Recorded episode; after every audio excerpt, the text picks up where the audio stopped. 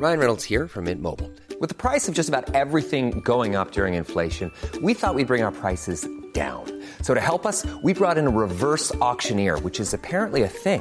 Mint Mobile unlimited premium wireless. Ready to get 30, 30, bit to get 30, bit to get 20, 20, 20, bit to get 20, 20, bit to get 15, 15, 15, 15 just 15 bucks a month. So, Give it a try at mintmobile.com slash switch. $45 upfront for three months plus taxes and fees. Promo for new customers for limited time. Unlimited more than 40 gigabytes per month. Slows. Full terms at mintmobile.com. C'est News, il est 6h. Bienvenue à tous. Vous regardez la matinale. Vous avez bien raison. À la une ce matin, les syndicats reçus en début de semaine prochaine à Matignon par Elisabeth Borne. Laurent Berger, secrétaire général de la CFDT, a annoncé sa présence et il y défendra sa proposition de médiation. Commence-t-on à apercevoir une sortie de crise? On verra ça avec Gauthier Lebret. A tout de suite, Gauthier. Plus de 200 interpellations dans toute la France après les manifestations d'hier. La mobilisation était en baisse et il y a eu moins de violence que redouté. Sandra Buisson est avec nous. Des élus menacés, c'est le cas notamment d'une députée dans le Nord dont la porte d'entrée du domicile a été murée. Il y a également eu des euh, dégâts commis contre ce local des Républicains dans la Drôme. Le retour des allergies, vous y êtes peut-être sensible. On verra comment se protéger des pollens les pollens qui sont de retour aussi. Et puis une bonne nouvelle pour tous ceux qui veulent emprunter de l'argent pour s'acheter euh, leur maison, leur appartement. Le taux d'usure va augmenter. Il va atteindre les 4,24% au 1er avril prochain pour les emprunts immobiliers sur 20 ans. C'est ce que vous allez nous expliquer, Lomic Guillot. Après une euh, journée de mobilisation marquée donc par un repli, l'intersyndical a été invité par Elisabeth Borne lundi ou mardi. L'annonce a été faite donc par euh, par euh, Laurent Berger lui-même. hein. Euh, il est le seul à avoir confirmé sa présence pour défendre sa proposition de médiation. Proposition Gauthier Lebret qui provoque beaucoup de remous du côté du gouvernement. hein. Oui, alors cette proposition euh, de médiation, c'est de mettre sur pause les 64 ans pour renégocier. Et ce qu'explique Laurent Berger, c'est que lors de ces renégociations, eh bien, ils vont tenter de trouver euh, d'autres moyens de faire les mêmes économies. Et si le gouvernement arrive à les convaincre qu'il n'y a pas d'autres moyens, eh bien, il dit chiche, vous remettez euh, vos 64 ans dans cette réforme des retraites. Alors Philippe Martinez est allé dans le même sens sur l'idée de médiation euh, depuis Clermont-Ferrand hier, où la CGT est en congrès pour trouver justement un successeur à Philippe Martinez. Mais juste après la proposition euh, de Laurent Berger, le porte-parole du gouvernement, Olivier Véran, a pris la parole justement après euh, le Conseil des ministres et il a mis une fin de non-recevoir en disant on n'a pas besoin de médiation. Quelques heures plus tard, Elisabeth Borne écrit à l'intersyndicale, c'est Laurent Berger qui l'a annoncé lui-même hier soir, où elle propose une rencontre en début de semaine prochaine, lundi, mardi ou mercredi. Laurent Berger a donc dit eh bien, qu'il irait. Alors est-ce qu'il le dit au nom de la CFDT ou au nom de l'intersyndicale, ça, euh, les prochaines heures euh, devront euh, faire la lumière euh, là-dessus. Mais Laurent Berger, il est certain euh, que la réforme des retraites sera sur la table des négociations. Alors que je vous rappelle qu'Emmanuel Macron et Elisabeth Borne ont ouvert coup sur coup euh, leurs portes en disant qu'ils ouvraient leurs portes justement à des négociations, mais pour parler de tout, sauf euh, des retraites. En réalité, c'est un très bon coup de Laurent Berger qui doit être content, car après avoir euh, parlé euh, d'irresponsabilité pour qualifier ceux qui étaient euh, opposés à cette réforme des retraites, d'avoir parlé de bon sens sur cette réforme, comme si euh, ceux eh qui s'opposaient à cette réforme des retraites en manquaient. Aujourd'hui, la responsabilité et le bon sens, c'est de négocier avec Laurent Berger. Merci euh, Gauthier. À Paris, des tensions ont éclaté en marge de la manifestation contre la réforme en fin de journée. D'abord sur le boulevard Voltaire, puis sur la place de la Nation, Marine. Oui, des éléments radicaux ont visé à de nombreuses reprises les forces de l'ordre. Des commerces ont été euh, pillés, du mobilier urbain dégradé. 55 personnes ont été interpellées. Retour sur ces violences avec Maureen Vidal. Jet de projectiles sur les policiers, poubelles incendiées. La capitale était le théâtre de violents heurts entre éléments radicaux et forces de l'ordre hier, en fin d'après-midi. En cette dixième journée de mobilisation contre la réforme des retraites, quelques centaines de black blocs ont été recensés. Mobilier urbain détruit ou encore cette séquence de jets de mortier sur les forces de l'ordre.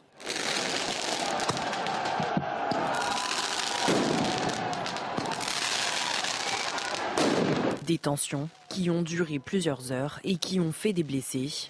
Comme sur cette image où l'on voit un homme au sol avec les CRS autour de lui qui tentent de lui venir en aide. 70 interpellations ont été effectuées à Paris Des objets contondants ont même été saisis. Sandra Buisson avec nous. À Paris, on annonçait la, la guerre, hein. certains disaient ça. Bon, euh, des violences supérieures en tout cas à celles de jeudi dernier. Ça n'a pas vraiment été le cas, heureusement. Oui, il y avait de fortes craintes et nous nous en étions euh, fait euh, l'écho euh, ici sur CNews, aussi avec les, remontées qu'on avait de, policiers de, terrain. Et finalement, moins de violence et de dégradation que jeudi dernier en marge de ce cortège parisien.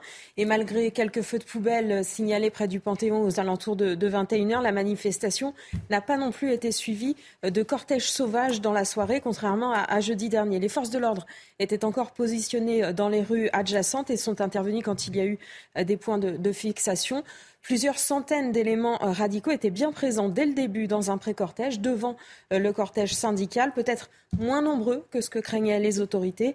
Et euh, ces individus radicaux n'ont pas pu passer à l'acte avant leur arrivée place de la Nation au, point de dispersion. Donc ils ont fait demi-tour pour aller rejoindre la manifestation syndicale. Et vers 16h20, ils ont saccagé un magasin Leclerc et allumé un incendie conséquent sur la voie publique. Et c'est autour de ça que la tension s'est installée. D'autres feux ont été allumés sur la voie publique. Et il y a eu de fortes tensions quand les forces de l'ordre sont intervenues euh, pour sécuriser l'accès des pompiers et disloquer le black bloc qui s'était euh, formé. Les forces de l'ordre, à ce moment-là, ont été euh, visées par des jets de pavés, des jets d'artifice. Les tensions, là, ont duré jusqu'à 18 heures environ. Ensuite, la manifestation a pu reprendre son cours et la dispersion s'est globalement bien passée malgré quelques tensions. Merci beaucoup Sandra. Partout en France, il y a eu des, heures dans plusieurs villes. Hein. On va regarder ces images à Lyon à Rennes, Nancy, Bordeaux ou encore Nantes. Hein. Oui, des forces de l'ordre ont été la cible d'éléments radicaux. De nombreux commerces ont été euh, euh, pillés. 201 euh, personnes ont été interpellées sur tout le territoire et 175 policiers et gendarmes ont été blessés. Retour sur ces scènes de violence avec Mathilde Ibanez. À Lyon, des commerces et des banques ont été saccagés. La préfecture a décidé d'utiliser le canon à eau pour disperser la foule. À Rennes, de nombreuses dégradations ont également été commises dans le centre-ville, où une agence d'assurance a été totalement saccagée. Les forces de l'ordre ont également fait usage d'un canon à eau. À Nantes, des violences et des dégradations ont une fois encore été recensées. Même scène à Bordeaux, entre jets de projectiles et dégradations, les forces de l'ordre ont fait usage de gaz lacrymogène.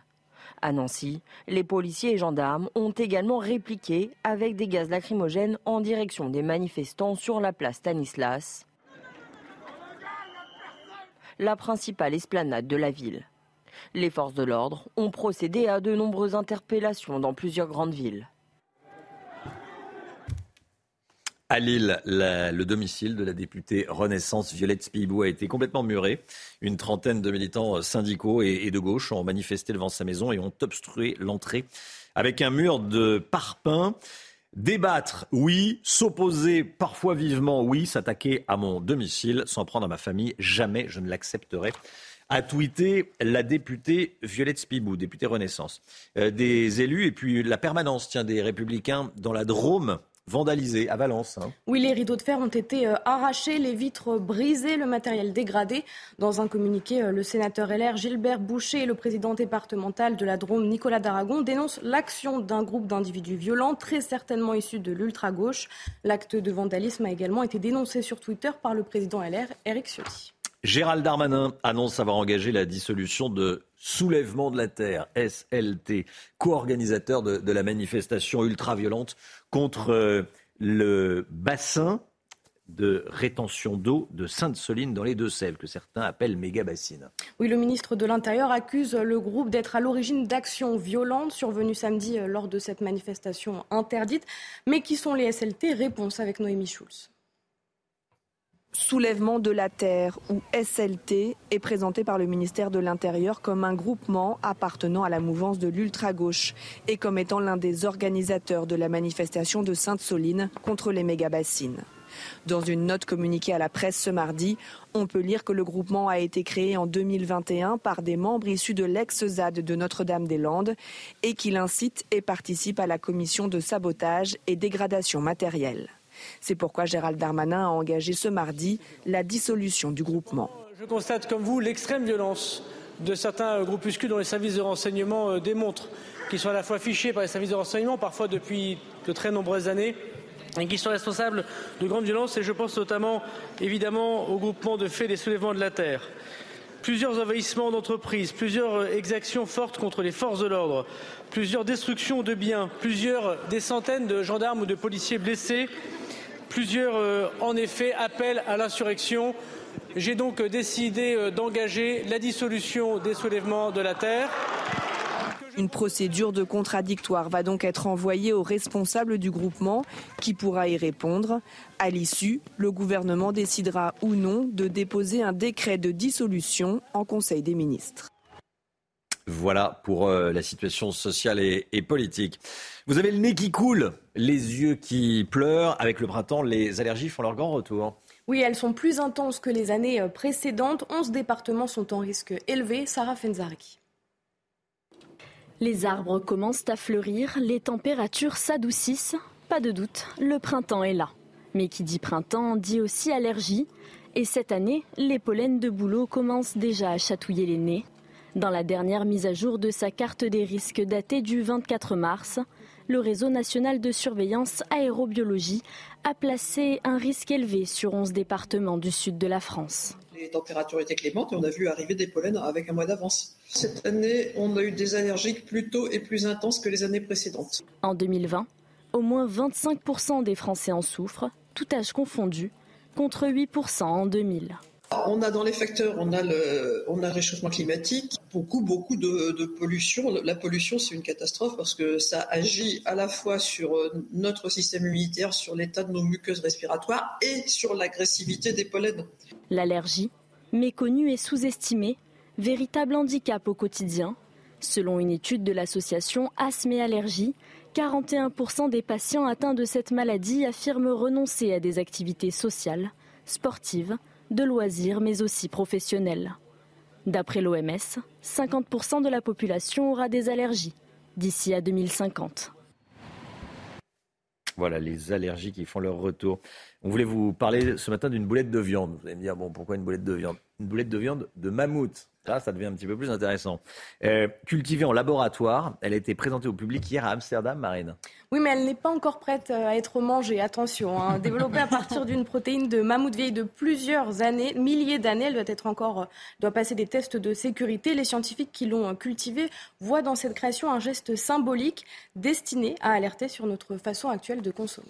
C'est assez incroyable. Hein. ça a été créé en, laboratoire à partir de d'une protéine de mammouth. Bon, Attendu depuis plusieurs semaines à la tête de l'équipe de France féminine, Hervé Renard a démissionné hier de son poste de sélectionneur de l'Arabie Saoudite. Il se dirige vers ce poste de sélectionneur des, Bleus ES. Oui, une résiliation de contrat acceptée euh, par la Fédération saoudienne alors qu'ils étaient sous contrat jusqu'en 2027. Ils disposaient d'une clause libératoire avoisinant euh, plusieurs millions d'euros du côté de la Fédération française de football. Le comité exécutif se réunira vendredi après-midi pour entériner le choix du nouveau sélectionneur. 6h13, merci d'être avec nous. Bon réveil à tous. Dans un instant, on va revenir sur cette information. À la une ce matin, les syndicats ont rendez-vous avec Elisabeth Borne à partir de lundi, ça peut être lundi ou, mardi prochain. Laurent Berger a vendu la mèche, j'allais dire. L'intersyndicale invité à Matignon par Elisabeth Borne. On y revient dans un instant. Est-ce que c'est le début du déblocage? Vous verrez des réponses. À tout de suite, juste après la pub. C'est News, il est 6h16. Bienvenue à tous. avant de faire un point sur ce coup de théâtre hein, après euh, la journée de mobilisation et ce rendez-vous à Matignon prévu en début de semaine prochaine, le point info avec Marine Sabourin. Les chiffres de la mobilisation contre la réforme des retraites en baisse hier. Plus de 2 millions de manifestants se sont déplacés selon les organisations syndicales. Le ministère de l'Intérieur recense, lui, 740 000 manifestants partout en France. C'est nettement moins que la semaine dernière où entre 1 et 3 millions de personnes avaient manifesté. La grève des éboueurs suspendue dès aujourd'hui, faute de mobilisation. C'est une annonce de la CGT, mais les syndicats annoncent, je cite, vouloir ressurgir très prochainement. 7000 tonnes de déchets sont présents dans la capitale. Et puis Gérald Darmanin annonce avoir engagé la dissolution de Soulèvement de la Terre, co-organisateur de la manifestation contre la méga bassine de Sainte-Soline dans les Deux-Sèvres. Le ministre de l'Intérieur accuse le groupe d'être à l'origine d'actions violentes survenues samedi lors de cette manifestation interdite. Les Soulèvements de la Terre est un collectif qui a vu le jour en 2021 et est décrit par le ministère de l'Intérieur comme un groupement appartenant à l'ultra-gauche. Merci Marine. L'intersyndicale est donc conviée à Matignon. Lundi, mardi ou mercredi prochain. Ce devrait être lundi ou mardi, dit Laurent Berger, qui, est le seul pour l'instant à avoir confirmé sa, présence. Il devrait défendre sa proposition de médiation. Est-ce que c'est le début du commencement de la fin du, euh, du conflit? Cet entretien pourrait être en tout cas un tournant dans la réforme des retraites. Maureen Vidal. En début de semaine prochaine, la Première ministre va recevoir l'intersyndicale à Matignon. Une reprise du dialogue, même si Elisabeth Borne n'a pas encore confirmé les sujets qui seront abordés. De son côté, Laurent Berger, numéro 1 de la CFDT, a confirmé sa venue. Les autres représentants syndicaux, quant à eux, ne seront présents qu'à une seule condition. Si Mme Borne veut discuter avec nous, et en particulier, et, en particulier, et surtout, et essentiellement, et exclusivement des retraites, oui. Mais effectivement, il faut seulement qu'on soit bien d'accord. Si c'est pour nous dire, vous n'avez pas compris, je vais vous expliquer ce que j'ai fait, et enfin, en d'autres termes, ce que j'arrête pas de dire, vous êtes des bécassons, ça, ça ne sert à rien. Une nouvelle journée de mobilisation le 6 avril prochain a d'ores et déjà été annoncée. Les syndicats attendent désormais la décision du Conseil constitutionnel d'ici trois semaines. Reste à savoir s'ils appelleront toujours à la mobilisation en cas de validation de la réforme. Voilà, l'intersyndicale invité à, Matignon. On sera d'ailleurs avec Luc Faré hein, de l'UNSA, fonction publique, avec nous à 7h10. Je lui demanderai si euh, l'UNSA ira ou pas lundi ou mardi à Matignon. On attendait beaucoup de jeunes. Il y a eu quelques jeunes dans la rue, mais pas autant que ce que, ce qu'espéraient les, organisateurs des, manifestations. Quelles sont les motivations euh, des jeunes qui se sont euh, déplacés dans les cortèges? On voit ça avec Jules Bedeau et Michael Dos Santos, ainsi que Mathilde Ibanez. Regardez. Présents dans les cortèges, les jeunes sont venus massivement exprimer leur colère. Là maintenant, les manifestations, ça va au-delà de la retraite, parce que c'est juste un énervement général. Cette réforme-là, elle a réuni en fait pas mal de monde, et, puis après, en fait, voilà, c'est c'est c'est la réforme qu'on conteste, mais c'est aussi tout un, toute une, enfin, tout un système, en fait, toute euh, une façon d'envisager la société. Surtout pour répondre à ce, à ce problème démocratique que représente euh, l'usage qui est fait du 49-3. Pour ces jeunes, il est important d'être présent pour ne pas louper un jour de manifestation. Et l'organisation est bien rodée. En ce moment, il y a beaucoup plus de mouvements fédérateurs, genre même pour les étudiants. Il y a beaucoup plus de mouvements de masse, pour, euh, on va beaucoup plus de fac en fac. Ça s'organise massivement, globalement, même entre les villes aussi. Je veux dire, là, il y avait des bus qui emmenaient les étudiants pour aller au piquet de grève en Normandie. Ça, c'est une sacrée orga. Et ça, c'était pas présent avant. Donc c'est ça qui est merveilleux. Des jeunes, parfois politisés, présents dans les rues pour clamer leur opposition et crier leur colère, et dont la détermination semble être restée intacte. CNews, il est 6h20. Merci d'être avec nous. Merci d'avoir choisi CNews pour démarrer cette journée. L'équipe est là. On est avec euh, Marine Sabourin, Gauthier Lebret, Alexandra Blanc, Lomique Guillot. Tiens, Lomique Guillot, dans un instant, vous allez nous parler du taux d'usure qui dépasse les 4%, qui va dépasser les 4% pour un emprunt à 20 ans, un emprunt immobilier et à partir du 1er avril. C'est une bonne nouvelle. Mais pourquoi c'est une bonne nouvelle? Explication de Lomique dans, dans un instant. Bon réveil à tous, à tout de suite. Rendez-vous avec Pascal Pro dans l'heure des pros, du lundi au vendredi de 9h à 10h30. L'économie, on va parler prêt immobilier. Le taux d'usure, ce plafond auquel les banques ont le droit de prêter, ont désormais, est désormais revu tous les mois. Et il va encore augmenter au 1er avril, ce taux d'usure. C'est le plafond au-delà duquel les banques n'ont pas le droit de, de, prêter. Il va passer à 4,24% au 1er avril. C'est une bonne nouvelle, le Guillaume Alors oui et non. On va ah. quand même commencer par la, bonne nouvelle parce que c'est le plus important. Chaque nouvelle remontée du taux d'usure qui est maintenant révisée euh, tous les mois donne en fait accès au crédit à des ménages qui ne pouvaient plus euh, emprunter pour se loger parce que leur dossier ne passait plus. Le taux d'usure, vous l'avez dit, c'est le taux maximum auquel on peut emprunter quand on ajoute l'assurance et l'ensemble des frais de dossier. Là, un taux à 4,24% à partir du 1er avril pour un crédit sur 20 ans et plus. On est un point au-dessus des taux actuels d'emprunt. Ça laisse donc de la marge pour les emprunteurs pour payer cette assurance et ses frais. Ça, c'est pour l'aspect positif, mais il faut quand même dire que si le taux d'usure est revu à la hausse, ça ne se fait pas comme ça par magie, c'est parce que les taux d'intérêt eux-mêmes ne cessent de grimper et qu'il faut accompagner cette remontée des taux. Pour l'immobilier, il devrait dépasser les 4% d'ici cet été. Ça pourrait gripper le marché ou pas? Oui, tout simplement parce que chaque pourcentage de hausse sur, sur les, les taux d'intérêt entraîne une diminution immédiate du pouvoir d'achat immobilier. Un point de plus, quand on passe de 3 à 4 de taux d'intérêt, c'est 10 de surface en moins que vous pouvez acheter. Du coup, certains pourraient renoncer à leur projet. Selon un sondage Opinionway pour la forêt immobilier,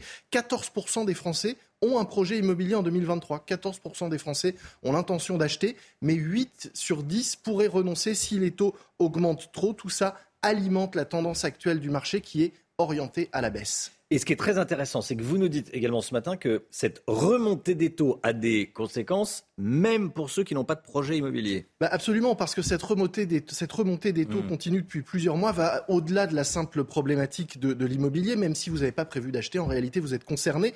En effet, la remontée des taux, ce ne sont pas que les taux d'in- d'intérêt pour un emprunt immobilier, mais bien tous les taux qui sont concernés.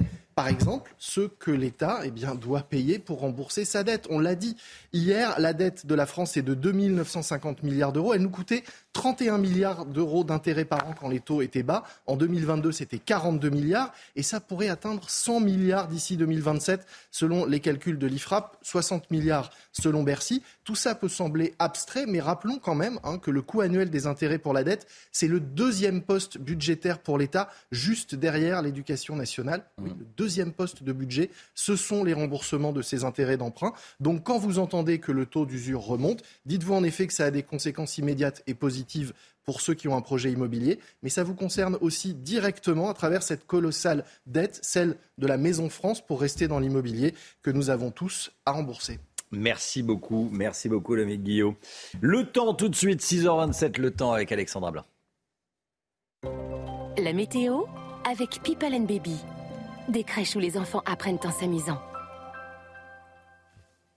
La météo, Alexandra, avec une journée marquée par une remontée des températures. Parfois, on gagne jusqu'à 10 degrés par rapport à hier. Oui, températures qui vont s'envoler avec un pic de douceur en cette journée de mercredi voire même un pic de chaleur puisqu'au-delà de 25 degrés, on parle bel et bien de chaleur avec 28 degrés attendus du côté de Bordeaux en Gironde. Vous aurez 24 degrés à Toulouse ou encore 21, 22 degrés dans les rues de la capitale. Ce sont des températures vraiment printanières et parfois presque estivales. hein. 28 degrés à Bordeaux. On pourrait d'ailleurs localement dépasser les 30 degrés au pied des Pyrénées avec donc peut-être des records de douceur battus aujourd'hui. En tout cas, il va faire particulièrement chaud avec des températures qui vont s'envoler. Alors côté ciel, eh bien, c'est globalement assez agréable ce matin. On retrouve tout de même un temps assez nuageux sur les régions de l'Est. Arrivée également d'une nouvelle perturbation sur la Bretagne. Et puis le temps reste lumineux sur la façade ouest ou encore au pied des Pyrénées. On retrouve seulement ce matin quelques entrées maritimes sur le Languedoc-Roussillon. Dans l'après-midi, eh bien, cette perturbation va progresser sur la Bretagne. Perturbation assez active et assez instable également qui pourrait localement donner quelques orages.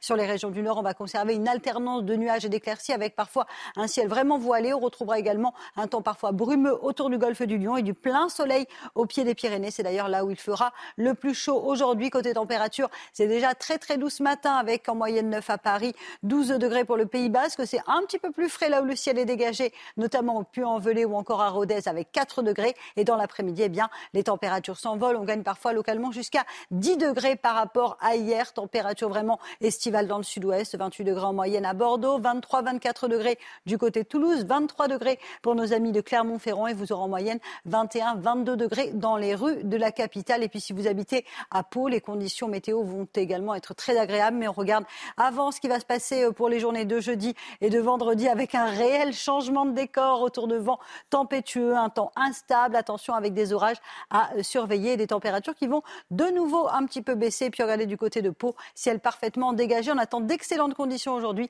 avec des températures encore très très douces pour la saison. La suite arrive. Avec People and Baby, des crèches où les enfants apprennent en s'amusant.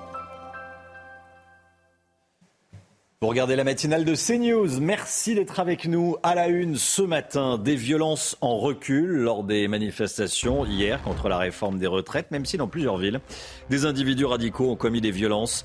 C'est le cas notamment à Rennes où l'on va constater les dégâts. Les syndicats, malgré une mobilisation en baisse, veulent maintenir la pression et organisent une nouvelle journée de manifestation. Ce sera jeudi de la semaine prochaine. Des casseurs ont utilisé des armes antipolice artisanales, mais malheureusement très efficaces. On vous les montre. Les explications seront ensuite signées Sandra Buisson. Et puis Elisabeth Borne, toujours en sursis. Qui pourrait la remplacer? On verra ça avec Gauthier Lebret. A tout de suite, Gauthier. Les manifestations contre la réforme des retraites ont mobilisé moins de Français hier. C'est le cas à Rennes, par exemple, où 13 000 personnes ont défilé, selon le ministère de l'Intérieur, 25 000 selon les syndicats. C'est environ 10 000 personnes de moins par rapport à la semaine dernière. Mais ça n'a pas empêché certains individus de tout casser sur leur passage, Marine. Hein. Oui, boutiques, banques, mobilier urbain, vous allez le voir, les dégâts sont nombreux et cela suscite forcément l'inquiétude des commerçants et des habitants. Jean-Michel Decaze. Sur le parcours de la manifestation à Rennes, le mobilier urbain, les banques, les agences d'intérim et les agences immobilières ont été les premières visées. Certains commerçants n'enlèvent plus les panneaux de bois qui protègent leurs vitrines. On croise les doigts pour ne pas avoir de casse. Ce sont les mêmes qui sont devant et en général euh, sont les plus radicaux qui sont devant. Et euh, en fait, nous, ben, ce qu'on fait, c'est qu'on essaie de, on éteint nos lumières, on ferme la porte et puis on est là pour les clients par téléphone et puis euh, et on essaie de continuer à travailler. Arrêtez de montrer la casse, on s'en fout de la casse. Dans les rues, les Rennais oscillent entre compréhension et rejet des manifestations. Les gens cassent parce qu'ils euh, ils ont le sentiment de ne pas être entendus. C'est très choquant. Euh, on n'arrête pas assez les, euh, tous ces imbéciles. Des manifestants qui cassent les vitres, brûlent les poubelles, tout ça, c'est un peu embêtant. Mais sinon, je comprends le mouvement. Dès la fin des confrontations entre radicaux et CRS, les services de la ville commencent à nettoyer en attendant la prochaine manifestation. Voilà, et partout en France, hier, des, heures ont éclaté, notamment à Lyon, à Rennes, à Nancy, Bordeaux ou encore Nantes. Les forces de l'ordre ont été la cible d'éléments radicaux et de nombreux commerces ont été vandalisés. On sera d'ailleurs avec un représentant des commerçants à 7h30. Francis Palombi qui sera avec nous dans la matinale. À Charleville-Mézières, c'est la préfecture des Ardennes qui a déploré des violences graves en marge de la manifestation, Marine. Hein. Oui, plusieurs individus ont visé euh, les forces de l'ordre avec des bouteilles d'acide et des tirs de mortier. Neuf incendies ont été déclenchés et 18 individus interpellés. À Paris, des tensions ont éclaté en marge de la manifestation. D'abord sur le boulevard Voltaire, puis sur la place de la Nation, à l'est de la capitale. C'était euh, le point d'arrivée des, manifestants. Des éléments radicaux, comme on dit, des casseurs, ont visé à de nombreuses reprises les forces de l'ordre. Ils ont visé également des, commerces, ont pillé euh, et cassé du mobilier urbain. 70 personnes interpellées au total. Retour sur ces violences avec Maureen Vidal et nos équipes sur le terrain.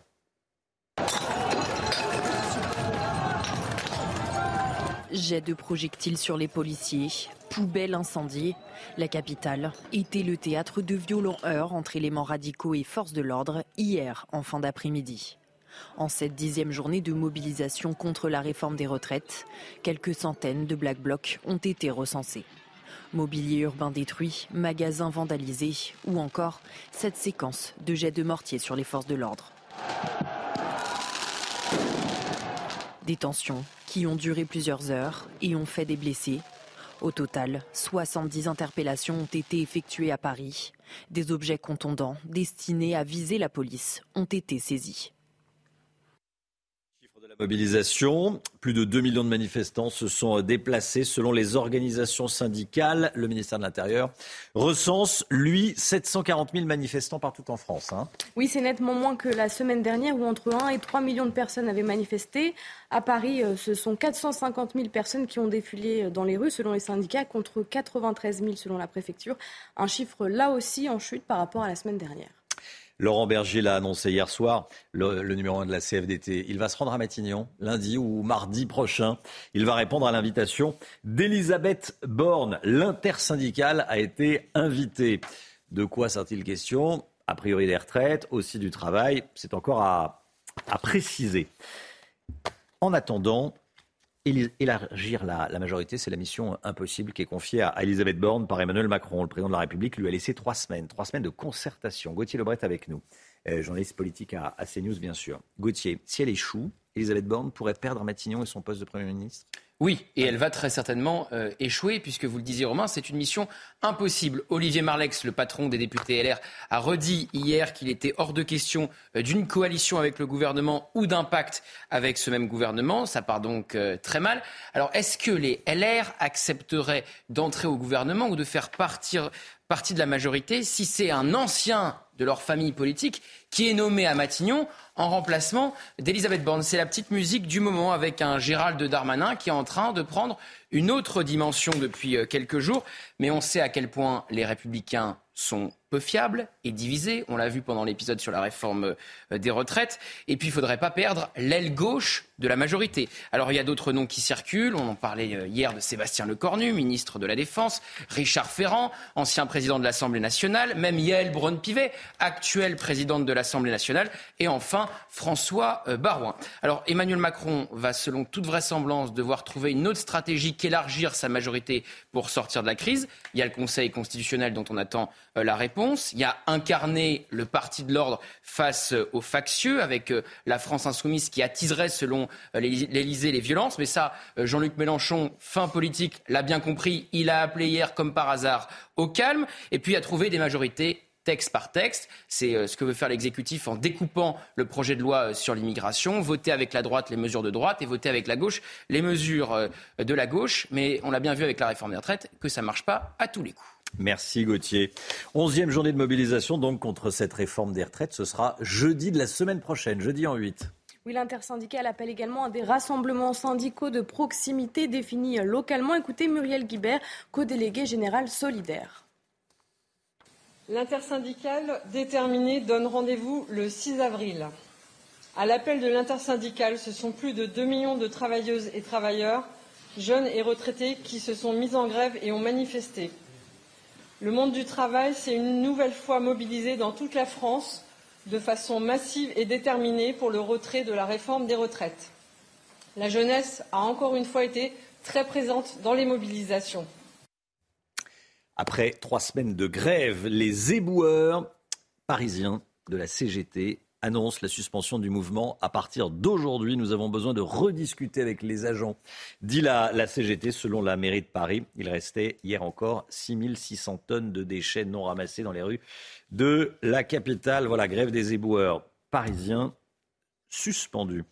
Comme chaque matin, on vous consulte dans la matinale de CNews. Oui, selon vous, les grèves et les blocages doivent-ils cesser? On vous a posé la question, c'est votre avis Je pense qu'à un moment, il faut savoir s'arrêter et bientôt la goutte d'eau euh, sera atteinte. Donc euh, il serait mieux que ça s'arrête euh, incessamment sous peu. Si les Français veulent se faire entendre, il faut que ça continue. Hein. Il n'y a pas, pas forcément le choix. Donc, donc moi je pense que si vraiment il faut, enfin si ils veulent se faire entendre, il faut que ça continue à fond. Il faut que ça cesse parce que c'est complètement stupide. 64 ans à notre époque, franchement à l'étranger, ils doivent avoir du mal à comprendre. Hein. Chacun a son avis. Chacun a son avis. Ce qu'on semble percevoir, c'est qu'il y a d'un côté le gouvernement qui a envie de sortir de la crise, de l'autre des syndicats qui ont envie également de sortir de la crise, et que si tant est qu'il y a une direction, euh, c'est celle de la sortie de crise. On n'en est qu'au tout début du, commencement. On va en parler tout au long de la matinale. Faut-il stopper les blocages? C'est votre avis. Allez, on change totalement de sujet la consommation de cocaïne en nette progression en France depuis une dizaine d'années. C'est le constat alarmant fait par Santé publique France. Hein. Oui, plus de 20 000 passages aux urgences en lien avec la consommation de cocaïne ont été enregistrés entre 2010 et 2022. 75% des consommateurs seraient des hommes, des jeunes. Et ce sujet à prendre au sérieux car les risques sont nombreux. Corentin Brio. Que ce soit sous forme de crack ou en poudre, la consommation de cocaïne ne cesse d'augmenter depuis une dizaine d'années. C'est ce que révèlent des données inédites publiées par Santé publique France, qui se basent sur les passages aux urgences. Depuis 2010, cette drogue s'est de plus en plus démocratisée et touche des profils très divers, parmi eux les jeunes. Je pense que euh, la consommation, l'augmentation de la consommation de cocaïne est un vrai sujet, particulièrement chez les jeunes qui ont déjà tendance un petit peu à dépasser les barrières, à se mettre en danger. En 12 ans, plus de 23 300 passages aux urgences sont dus à la cocaïne. Des consommateurs qui sont à 75% des hommes et dont l'âge moyen est de 32 ans. Une augmentation de la consommation et des intoxications qui s'explique par une hausse de la circulation de formes plus concentrées de cocaïne. Aucune région n'est épargnée c'est une substance qui altère la conscience, qui altère le jugement, qui donne un sentiment de toute puissance et d'invulnérabilité. Et pour notre jeunesse, c'est vraiment un, danger euh, assez, assez sérieux. Selon une étude du mutualiste Emevia, en 2018, 2% des étudiants admettaient avoir pris de la cocaïne. En 2021, ils étaient 11%. Du changement pour euh, tous ceux qui louent des, qui utilisent des trottinettes électriques. L'âge minimum pour conduire une trottinette électrique va être relevé et va passer de 12 ans à 14 ans. C'est ce qu'annonce le ministre des Transports Clément Beaune qui doit présenter son plan trottinette aujourd'hui.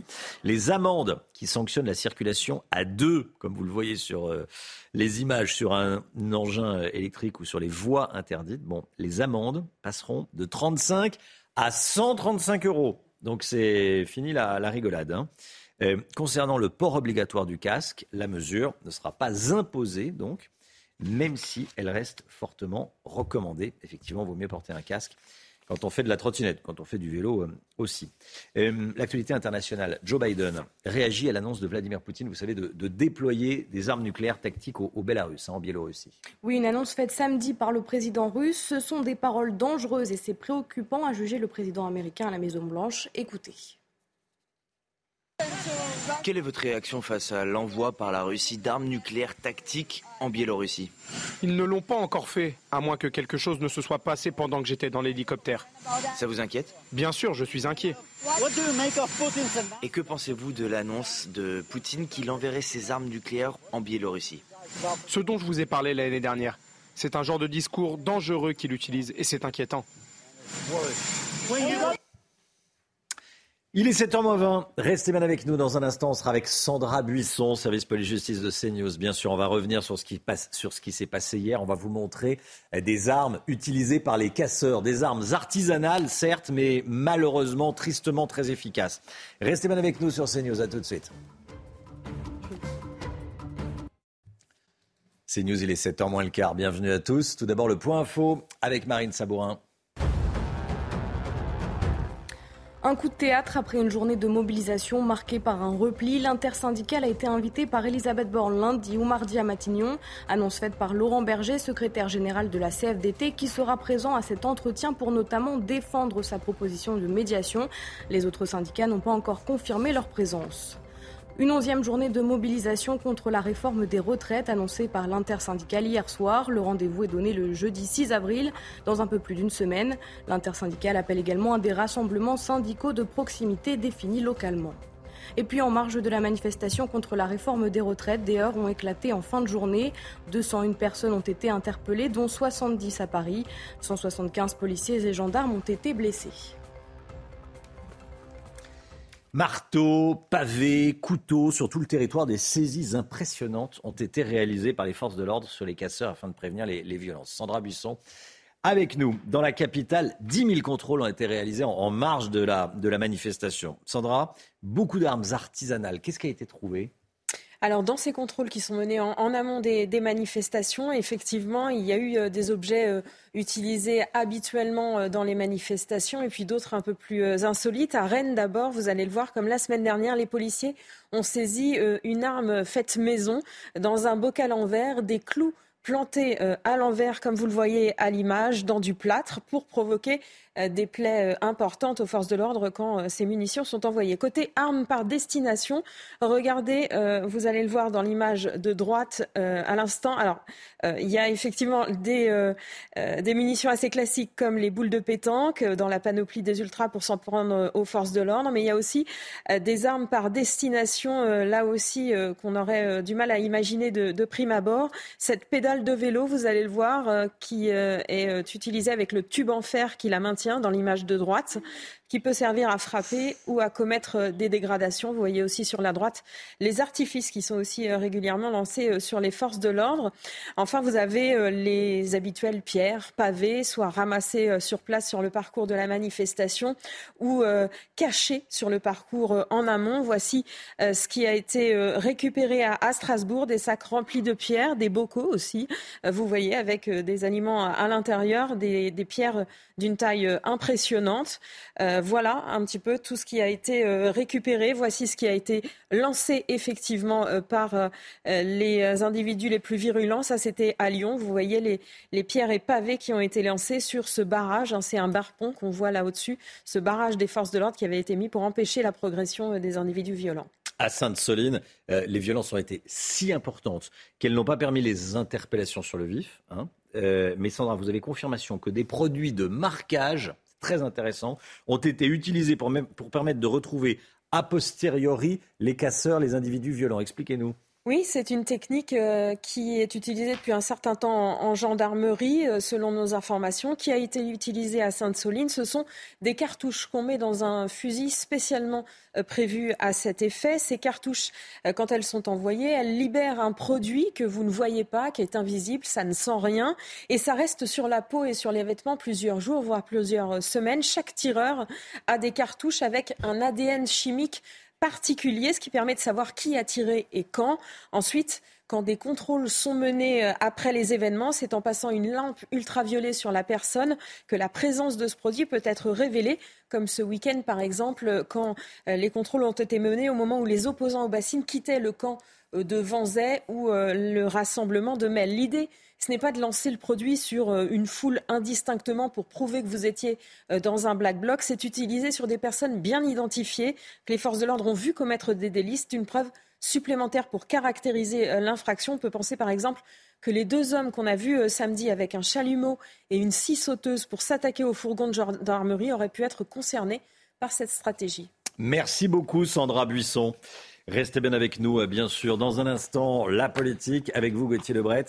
On va revenir sur euh, cette interview d'Emmanuel Macron dans PIF. Emmanuel Macron qui parle dans PIF, le magazine PIF, vous avez bien entendu.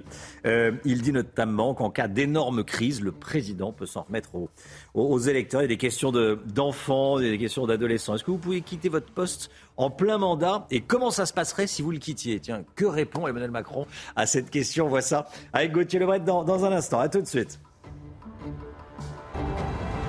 Rendez-vous avec Jean-Marc Morandini dans Morandini Live du lundi au vendredi de 10h30 à midi.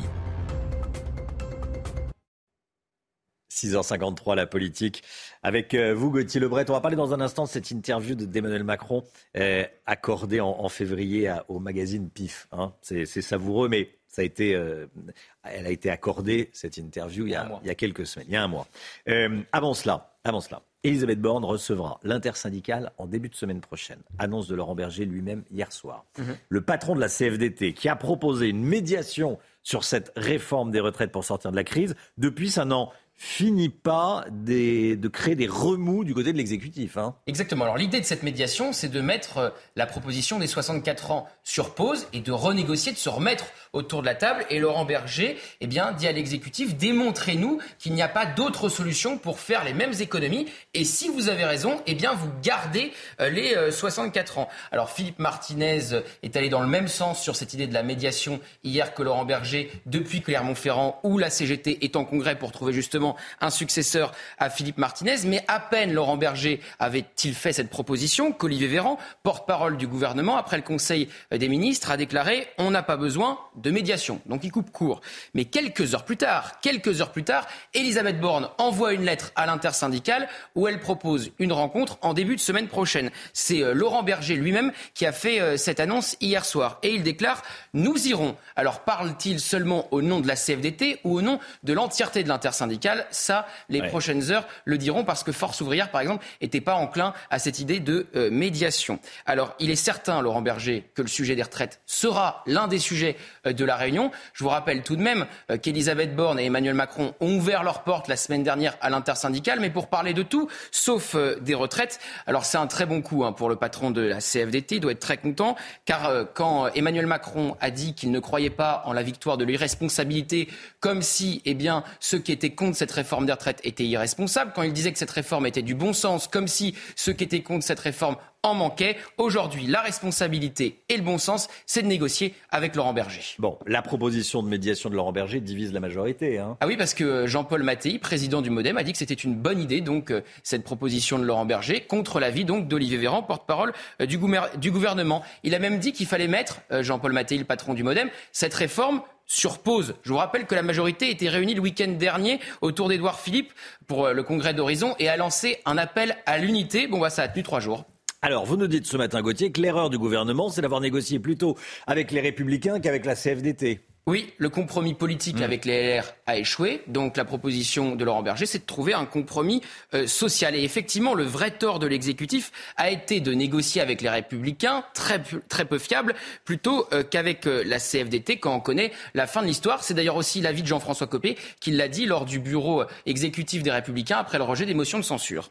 Alors, autre erreur d'Emmanuel Macron, euh, avoir pris pour cible Laurent Berger dans son interview? Oui, la semaine dernière, complètement, c'était inutile, faux et contre-productif. Emmanuel Macron a dit que la CFDT eh bien, euh, n'avait pas fait de vraies propositions. Déni et mensonge avait répondu euh, la semaine dernière euh, Laurent Berger. Il était par exemple pour la réforme à point sous le gouvernement d'Édouard Philippe. Alors Emmanuel Macron ne va très certainement pas accéder à la requête de Laurent Berger. D'ailleurs, sinon, ça serait lui qui l'aurait reçu et pas Elisabeth Borne. Surtout après l'essoufflement de la mobilisation d'hier, qui doit être pris eh bien, comme une bonne nouvelle du côté de l'Élysée. Mais avec son coup hier matin, le patron de la CFDT a tendu un joli piège à l'exécutif, les mettant dos au mur, une belle revanche après l'interview d'Emmanuel Macron. Et puis, euh, il y a également cette interview d'Emmanuel Macron ce matin. Alors, la, dépêche est assez surprenante. C'est Emmanuel Macron dans PIF. Alors, PIF Gadget. Black, longtemps, on n'est pas le 1er avril. Voilà, PIF Gadget. Euh, il est interrogé par des, par, par des jeunes. C'est toujours euh, amusant. Si tu, si tu quitte le pouvoir, c'est qu'il peut y avoir une énorme crise et que tu es empêché, répond Emmanuel Macron à, à Mélina, élève de quatrième. Il dit, vous pouvez quitter votre poste en, plein, en plein mandat et comment ça se passerait si vous le, si vous, si vous le quittiez? Bon, c'est toujours, toujours savoureux. Hein. Oui, évidemment, ça prend une connotation toute particulière avec le contexte qu'on traverse actuellement. Alors, cette interview a été réalisée il y a un mois. Elle est publiée aujourd'hui, donc elle a été réalisée avant l'utilisation euh, du 49.3 et l'accélération de la crise politique qu'on connaît euh, aujourd'hui. Et euh, eh bien, en cas d'énorme crise, dit Emmanuel Macron, le président peut s'en remettre aux électeurs. Ça peut être une sortie de crise à travers un référendum. Euh, pourquoi pas une démission euh, C'est la question qu'on lui pose.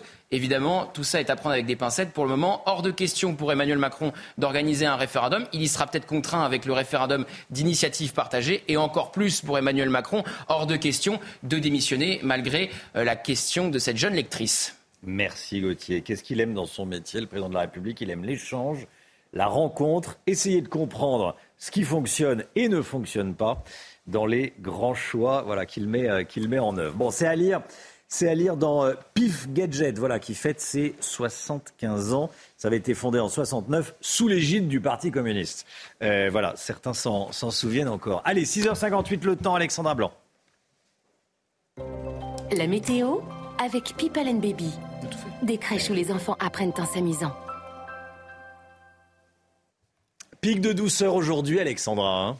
Oui, des températures qui vont s'envoler. On va gagner parfois entre 5 et 10 degrés par rapport à la journée d'hier en seulement 24 heures. 28 degrés attendus à Bordeaux. Donc on parle d'un pic de chaleur dans le sud-ouest puisque la chaleur c'est au-delà de 25 degrés. On attend également des températures particulièrement douces à Toulouse ou encore du côté de Paris où l'on va atteindre les premiers 20 degrés de l'année sur les régions du nord. Donc température particulièrement douce en cette journée de mercredi. On pourrait d'ailleurs battre quelques petits records. Alors au côté ciel, eh bien, le temps reste globalement assez calme ce matin. Un temps assez gris néanmoins euh, sur les régions du nord. On retrouvera également un temps un petit peu plus mitigé sur la Bretagne avec l'arrivée d'une nouvelle perturbation. Et puis, petite nouveauté, quelques entrées maritimes sont bien présentes ce matin sur le Languedoc-Roussillon. Dans l'après-midi, eh bien, quelques nuages sur le nord. La perturbation progresse en Bretagne, perturbation assez instable qui pourrait donner localement quelques coups de tonnerre. Et puis, plus vous irez vers le sud et notamment plus vous irez vers le sud-ouest, plus vous aurez du grand beau temps avec en prime de la chaleur. Regardez les températures ce matin 9 à Paris, 12 degrés en moyenne pour le Pays Basque et 4 degrés du côté du Puy-en-Velay. Dans l'après-midi, température estivale hein, dans le sud-ouest, 28 degrés du côté de Bordeaux. Par effet de fun, on pourrait localement avoir 30 degrés au pied des Pyrénées. Vous aurez 23 degrés à Limoges, 21, 22 degrés à Paris, tout comme du côté de Grenoble. Et puis regardez, on prend la direction des Hautes-Pyrénées. Plus de neige en perspective et un ciel dégagé avec en prime la douceur qui va donc faire son grand retour aujourd'hui avec quelques petits records de chaleur à battre dans le sud-ouest. C'était la météo avec People and Baby. Des crèches où les enfants apprennent en s'amusant. CNews, il est 7h. Merci d'être avec nous. Merci d'avoir choisi CNews pour démarrer cette journée. Les syndicats seront reçus en début de semaine prochaine à Matignon par Elisabeth Borne. Laurent Berger, secrétaire général de la CFDT, a annoncé sa présence et il défendra sa proposition de médiation. On est avec Luc Faré de l'UNSA. Fonction publique ira-t-il? Est-ce que l'UNSA ira à Matignon Je vous poserai la question dans un instant. Bonjour Luc Faré, merci d'être avec nous. Plus de 200 interpellations dans toute la France après les manifestations d'hier. La mobilisation est en baisse et il y a eu moins de violence que redouté. Des élus menacés, c'est le cas notamment d'une députée dans le Nord dont la porte d'entrée du domicile a été murée, c'est le cas également du local des Républicains dans la Drôme. Et puis une loi en faveur d'un permis de conduire moins cher et plus rapide, c'est le texte qui vient d'être voté à l'Assemblée nationale et Pierre Chasseret va tout nous dire. Coup de théâtre après une journée de mobilisation marquée par un repli. L'intersyndicale a été invité par Elisabeth Borne lundi ou mardi, annonce faite par Laurent Berger lui-même, qui est le seul à avoir confirmé pour le moment sa, sa présence pour défendre sa proposition de médiation, Marine. Oui, cet entretien pourrait être un tournant dans la réforme des retraites. Maureen Vidal. En début de semaine prochaine, la Première ministre va recevoir l'intersyndicale à Matignon. Une reprise du dialogue, même si Elisabeth Borne n'a pas encore confirmé les sujets qui seront abordés. De son côté, Laurent Berger, numéro 1 de la CFDT, a confirmé sa venue. Les autres représentants syndicaux, quant à eux, ne seront présents qu'à une seule condition. Si Mme Borne veut discuter avec nous, et en particulier, et, en particulier, et surtout, et essentiellement, et exclusivement des retraites, oui. Mais effectivement, il faut seulement qu'on soit bien d'accord. Si c'est pour nous dire, vous n'avez pas compris, je vais vous réexpliquer ce que j'ai fait. Et enfin, en d'autres termes, ce que j'arrête pas de dire, vous êtes des bécassons, ça, ça ne sert à rien. Une nouvelle journée de mobilisation le 6 avril prochain a d'ores et déjà été annoncée. Les syndicats attendent désormais la décision du Conseil constitutionnel d'ici trois semaines. Reste à savoir s'ils appelleront toujours à la mobilisation en cas de validation de la réforme. À Paris, des tensions ont éclaté en marge de la manifestation. D'abord sur, le boulevard Voltaire, puis sur la place de la Nation, qui était le point d'arrivée des, manifestants. Hein. Des éléments radicaux ont visé à de nombreuses reprises les forces de l'ordre. Des commerces ont été euh, pillés, du mobilier urbain dégradé. 70 personnes ont été interpellées. Retour sur ces violences avec Maureen Vidal et nos équipes sur le terrain.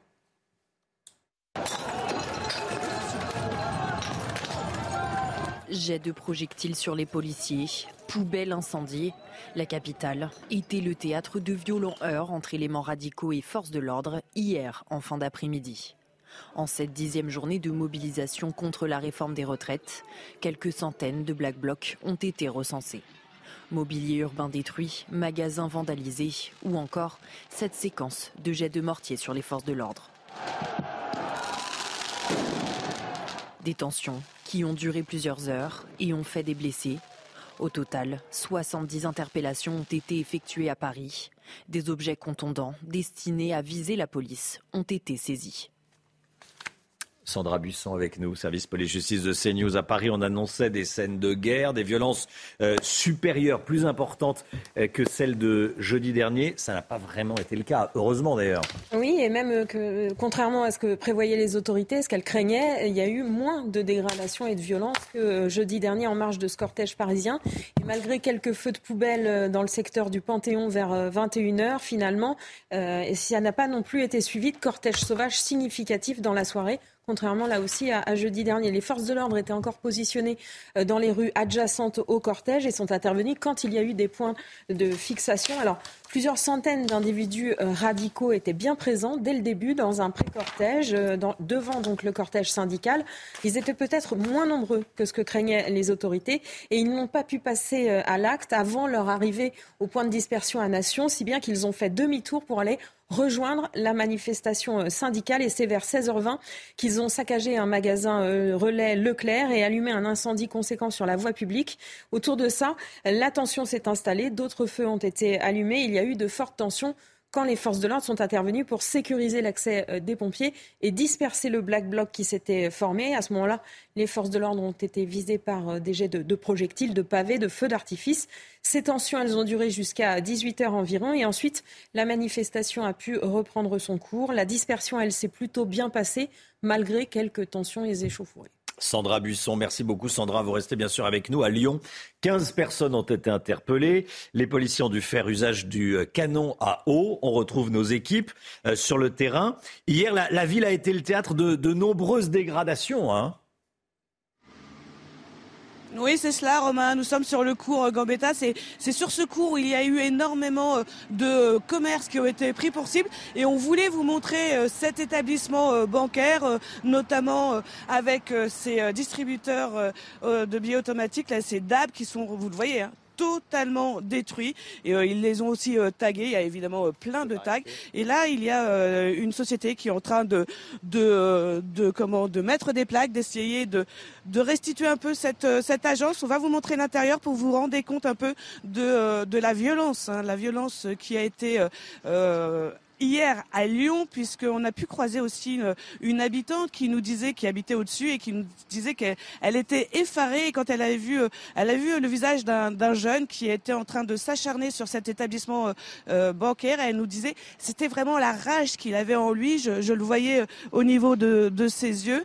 Alors vous l'avez dit, 15 personnes ont été interpellés et on voulait vous montrer aussi, euh, regardez en fait, en face, vous voyez, il y a aussi euh, cette, euh, ce magasin qui, là, il y a eu des plaques de bois et évidemment il y a des tags. Et ça, Romain, c'est à peu près sur presque l'ensemble du cours Gambetta. Merci beaucoup, merci beaucoup d'avoir été en direct avec nous ce matin. On sera d'ailleurs avec un, représentant des, commerçants à, à 7h30. Si vous êtes commerçant, euh, soyez là si vous n'êtes pas aussi. Mais euh, on sera avec un représentant des, commerçants à 7h30. Merci beaucoup. Voilà, en direct de Lyon, nos équipes en direct de Lyon. À Lille, le domicile de la députée Renaissance, Violette Spibou, a été complètement muré. L'entrée du domicile a été murée. Une trentaine de militants syndicaux et de gauche ont manifesté devant sa maison et ont obstrué l'entrée. Regardez ce qu'elle écrit. Débattre, oui. S'opposer parfois vivement, oui. S'attaquer à mon domicile sans prendre à ma famille, jamais je ne l'accepterai.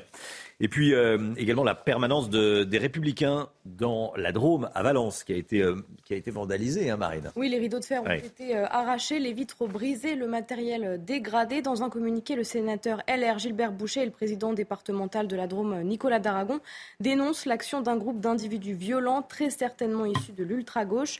L'acte de vandalisme a également été dénoncé sur Twitter par le président LR, Éric Ciotti. Est-ce que l'UNSA va aller lundi à Matignon? Je poserai la question à Luc Faré dans un instant. Il y a Laurent Berger qui va y aller à Matignon pour parler avec Elisabeth Bornet et ses, euh, et ses équipes. Luc Faré est avec nous, UNSA Fonction publique. À tout de suite.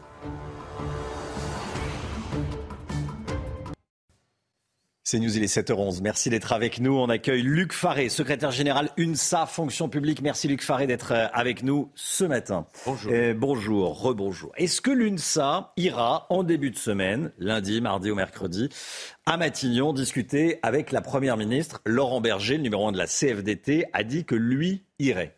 Le rendez-vous avec Elisabeth Borne est une petite porte qui s'entrouvre.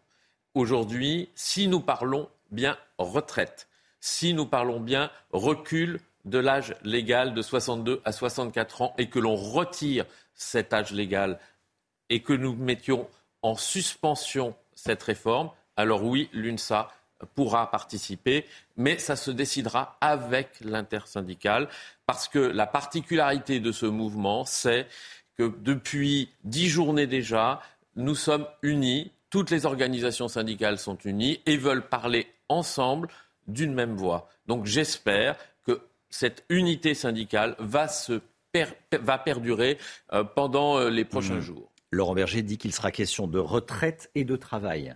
Une sorte de package. C'est essentiel de parler du travail, mmh. parce qu'on voit bien que l'une des questions qui est posée, c'est les conditions de travail, en particulier lorsqu'on est en fin de carrière, lorsqu'on on est dans ce qu'on dit la période des seniors, et que oui, quand on est senior, on a besoin de conditions de travail adaptées. Et qu'en France, les conditions de travail sont moins bonnes que dans d'autres pays européens, en particulier en fin de carrière. Et on voit bien qu'un certain nombre de personnes ne sont pas en emploi au moment de prendre leur retraite et si tous les Français pouvaient être en emploi au moment de prendre sa retraite, mmh. il n'y aurait plus de problème d'âge et on ne pourrait travailler normalement jusqu'à 62 ans et prendre sa retraite à 62 ans. Bon, en clair, vous réclamez une pause euh, dans la réforme, la suspension de la, de la réforme. Bon, mais euh, on ne va pas se raconter l'histoire. Une réforme en pause, une réforme suspendue, c'est un, un, enterrement de première classe. Et le président de la République, jusqu'ici en tout cas, a dit euh, la réforme s'appliquera à partir du 1er septembre. Vous l'avez entendu comme moi. C'est pour ça que nous avons évoqué dans la le mot médiation. C'est pour ça que nous avons évoqué, que je viens d'évoquer le mot suspension. Hmm. C'est aussi pour ça qu'il peut y avoir d'autres portes de sortie aussi. Euh, par exemple, euh, je pense à l'utilisation de l'article 10 de la Constitution qui permet au gouvernement et au président de la République, surtout au président de la République, de reproposer un vote à l'Assemblée nationale et d'effacer de fait le 49-3. Moi, je le dis ici, la question de fond est la question de l'âge. Si, Je vous coupe une seconde, excusez-moi, mais si le texte repasse à l'Assemblée et est voté euh, par les députés, euh, vous arrêtez le mouvement. C'est une porte de sortie. Nous sommes dans un pays démocratique. Hmm. Et à partir du moment où les respects de la démocratie et de la démocratie dans son entier, c'est-à-dire que le Parlement puisse bien s'exprimer. Oui, mais là, la démocratie est respectée. On n'est pas en dictature. C'est les règles, on les connaît. Euh, c'est dans la Constitution. Le 49.3 peut être interprété. Ça, après, c'est de l'interprétation. Mais les règles démocratiques sont respectées à ce jour. Tout à fait, elles sont respectées. Mais cela veut dire que pour que nous allions jusqu'au bout et que nous ayons enfin une écoute de la démocratie sociale, des millions de personnes qui sont descendues depuis dix jours dans la rue, hmm. il serait souhaitable que le gouvernement trouve une porte de sortie. Je lui en ai proposé plusieurs. De fait, dans mes propos, j'ai proposé, et au nom, avec euh, d'autres responsables syndicaux, la médiation, la suspension, la pause et euh, éventuellement un nouveau vote au Parlement. Euh, le taux de grévistes, 6,9% dans la fonction publique d'État hier, mobilisation en baisse. Comment vous l'expliquez? Ben, je l'explique d'abord parce que c'est la dixième journée qu'un certain nombre de fonctionnaires et, de contractuels et d'agents publics ont des difficultés pour finir euh, les mois. Et donc oui, euh, être en grève, c'est un coût. Quand on est euh, fonctionnaire ou quand on travaille dans la fonction publique, on perd une journée de salaire par journée de grève. Il ne faut pas qu'on l'oublie. Et c'est une des raisons pour lesquelles il y a une baisse de la mobilisation. Mais regardez la semaine dernière, nous avions un des taux les plus forts dans la fonction publique, euh, avec plus de 15% euh, d'agents euh, en grève. Et ce n'est pas rien. On est monté jusqu'à 30%, 35% dans certains secteurs, ce qui représente alors un fonctionnaire sur trois. Je retiens de ce que vous nous dites ce matin qu'une petite porte s'entr'ouvre avec cette réunion à, Matignon et que l'UNSA ira euh, dans le cadre d'une intersyndicale, pas euh, euh, uniquement au nom de, votre syndicat. Merci beaucoup Luc Faré. Merci d'être venu ce matin sur le plateau de la matinale, secrétaire général UNSA, fonction publique. Bonne journée à vous. Le rappel des titres, le point info, Marine Sabourin. Les chiffres de la mobilisation contre la réforme des retraites en baisse. Hier, plus de 2 millions de manifestants se sont déplacés selon les organisations syndicales. Le ministère de l'Intérieur recense, lui, 740 000 manifestants partout en France. C'est nettement moins que la semaine dernière. La grève des éboueurs euh, suspendue dès aujourd'hui, faute de mobilisation. C'est une annonce de la CGT. Mais les syndicats annoncent, je cite, vouloir ressurgir très prochainement. 7000 tonnes de déchets sont encore présents dans la capitale. Et puis Gérald Darmanin annonce avoir engagé la dissolution de Soulèvement de la Terre, co-organisateur de la manifestation contre la méga-bassine de Sainte-Soline dans les Deux-Sèvres. Le ministre de l'Intérieur accuse le groupe d'être à l'origine d'actions violentes survenues samedi lors de cette manifestation interdite. Les Soulèvements de la Terre est un collectif qui a vu le jour en 2021 et est décrit par le ministère de l'Intérieur comme un groupement appartenant à l'ultra-gauche. Les dégâts lors des manifestations, on va en parler avec vous, l'ami Guillaume. Euh, est-ce qu'on est vraiment assuré en cas de dégâts lors des manifestations? Première question. Contre qui se retourner? Deuxième question. Et puis au final, euh, c'est une question qui nous intéresse tous. Qui paye? Eh bien, Romain, il y a plusieurs types d'indemnisation en réalité selon le type de dégâts et le type de casseur. Pour les commerçants, on va commencer par eux puisqu'ils ont été beaucoup concernés euh, hier dans certaines villes. Dans la majorité des cas, hein, les assurances prennent en charge les conséquences des dégradations, qu'elles soient le fait de casseurs ou de simples manifestants. Les compagnies d'assurance peuvent ensuite essayer de se retourner contre le véritable responsable afin d'obtenir un remboursement des sommes versées. Par exemple, suite aux émeutes urbaines de 2005 qui s'étaient soldées quand même par 160 millions d'euros de dégâts, la plupart des assureurs avaient saisi euh, les tribunaux administratifs pour des recours. Il faut dire que la facture peut vite grimper en cas de manifestation. Pour les Gilets jaunes, elle était de 4 millions d'euros à Paris et 30 millions d'euros au niveau national, hors perte d'exploitation pour les commerçants. Qui paye? Dans ce cas, qui paye? Alors, c'est une nouveauté de la loi anti-casseurs de 2019. Elle permet enfin, pourrait-on dire, à l'État de se faire rembourser par l'auteur des dégradations. Tout le problème, c'est de retrouver l'auteur de ces dégradations. Il est souvent difficile de les identifier et ensuite de les faire payer. C'est donc souvent l'État qui paye quand on ne peut pas identifier un responsable. L'État est responsable de ce qui se passe pendant les attroupements. L'État peut aussi être condamné pour carence ou pour tardifter à intervenir pour empêcher ou arrêter les casseurs. Ça, c'est le, texte de loi. C'est d'ailleurs pour cela qu'après les manifestations des, des Gilets jaunes, l'État avait été condamné à verser à la ville de Paris 1,4 million d'euros de dédommagement. Attention également pour les commerces qui se trouvent sur les parcours habituels des manifestations et sont donc particulièrement exposés à des risques de casse et de dégradation. Il est possible que leur police d'assurance, eh soit résiliée après plusieurs sinistres ou qu'elle n'assure plus ce type de dégâts.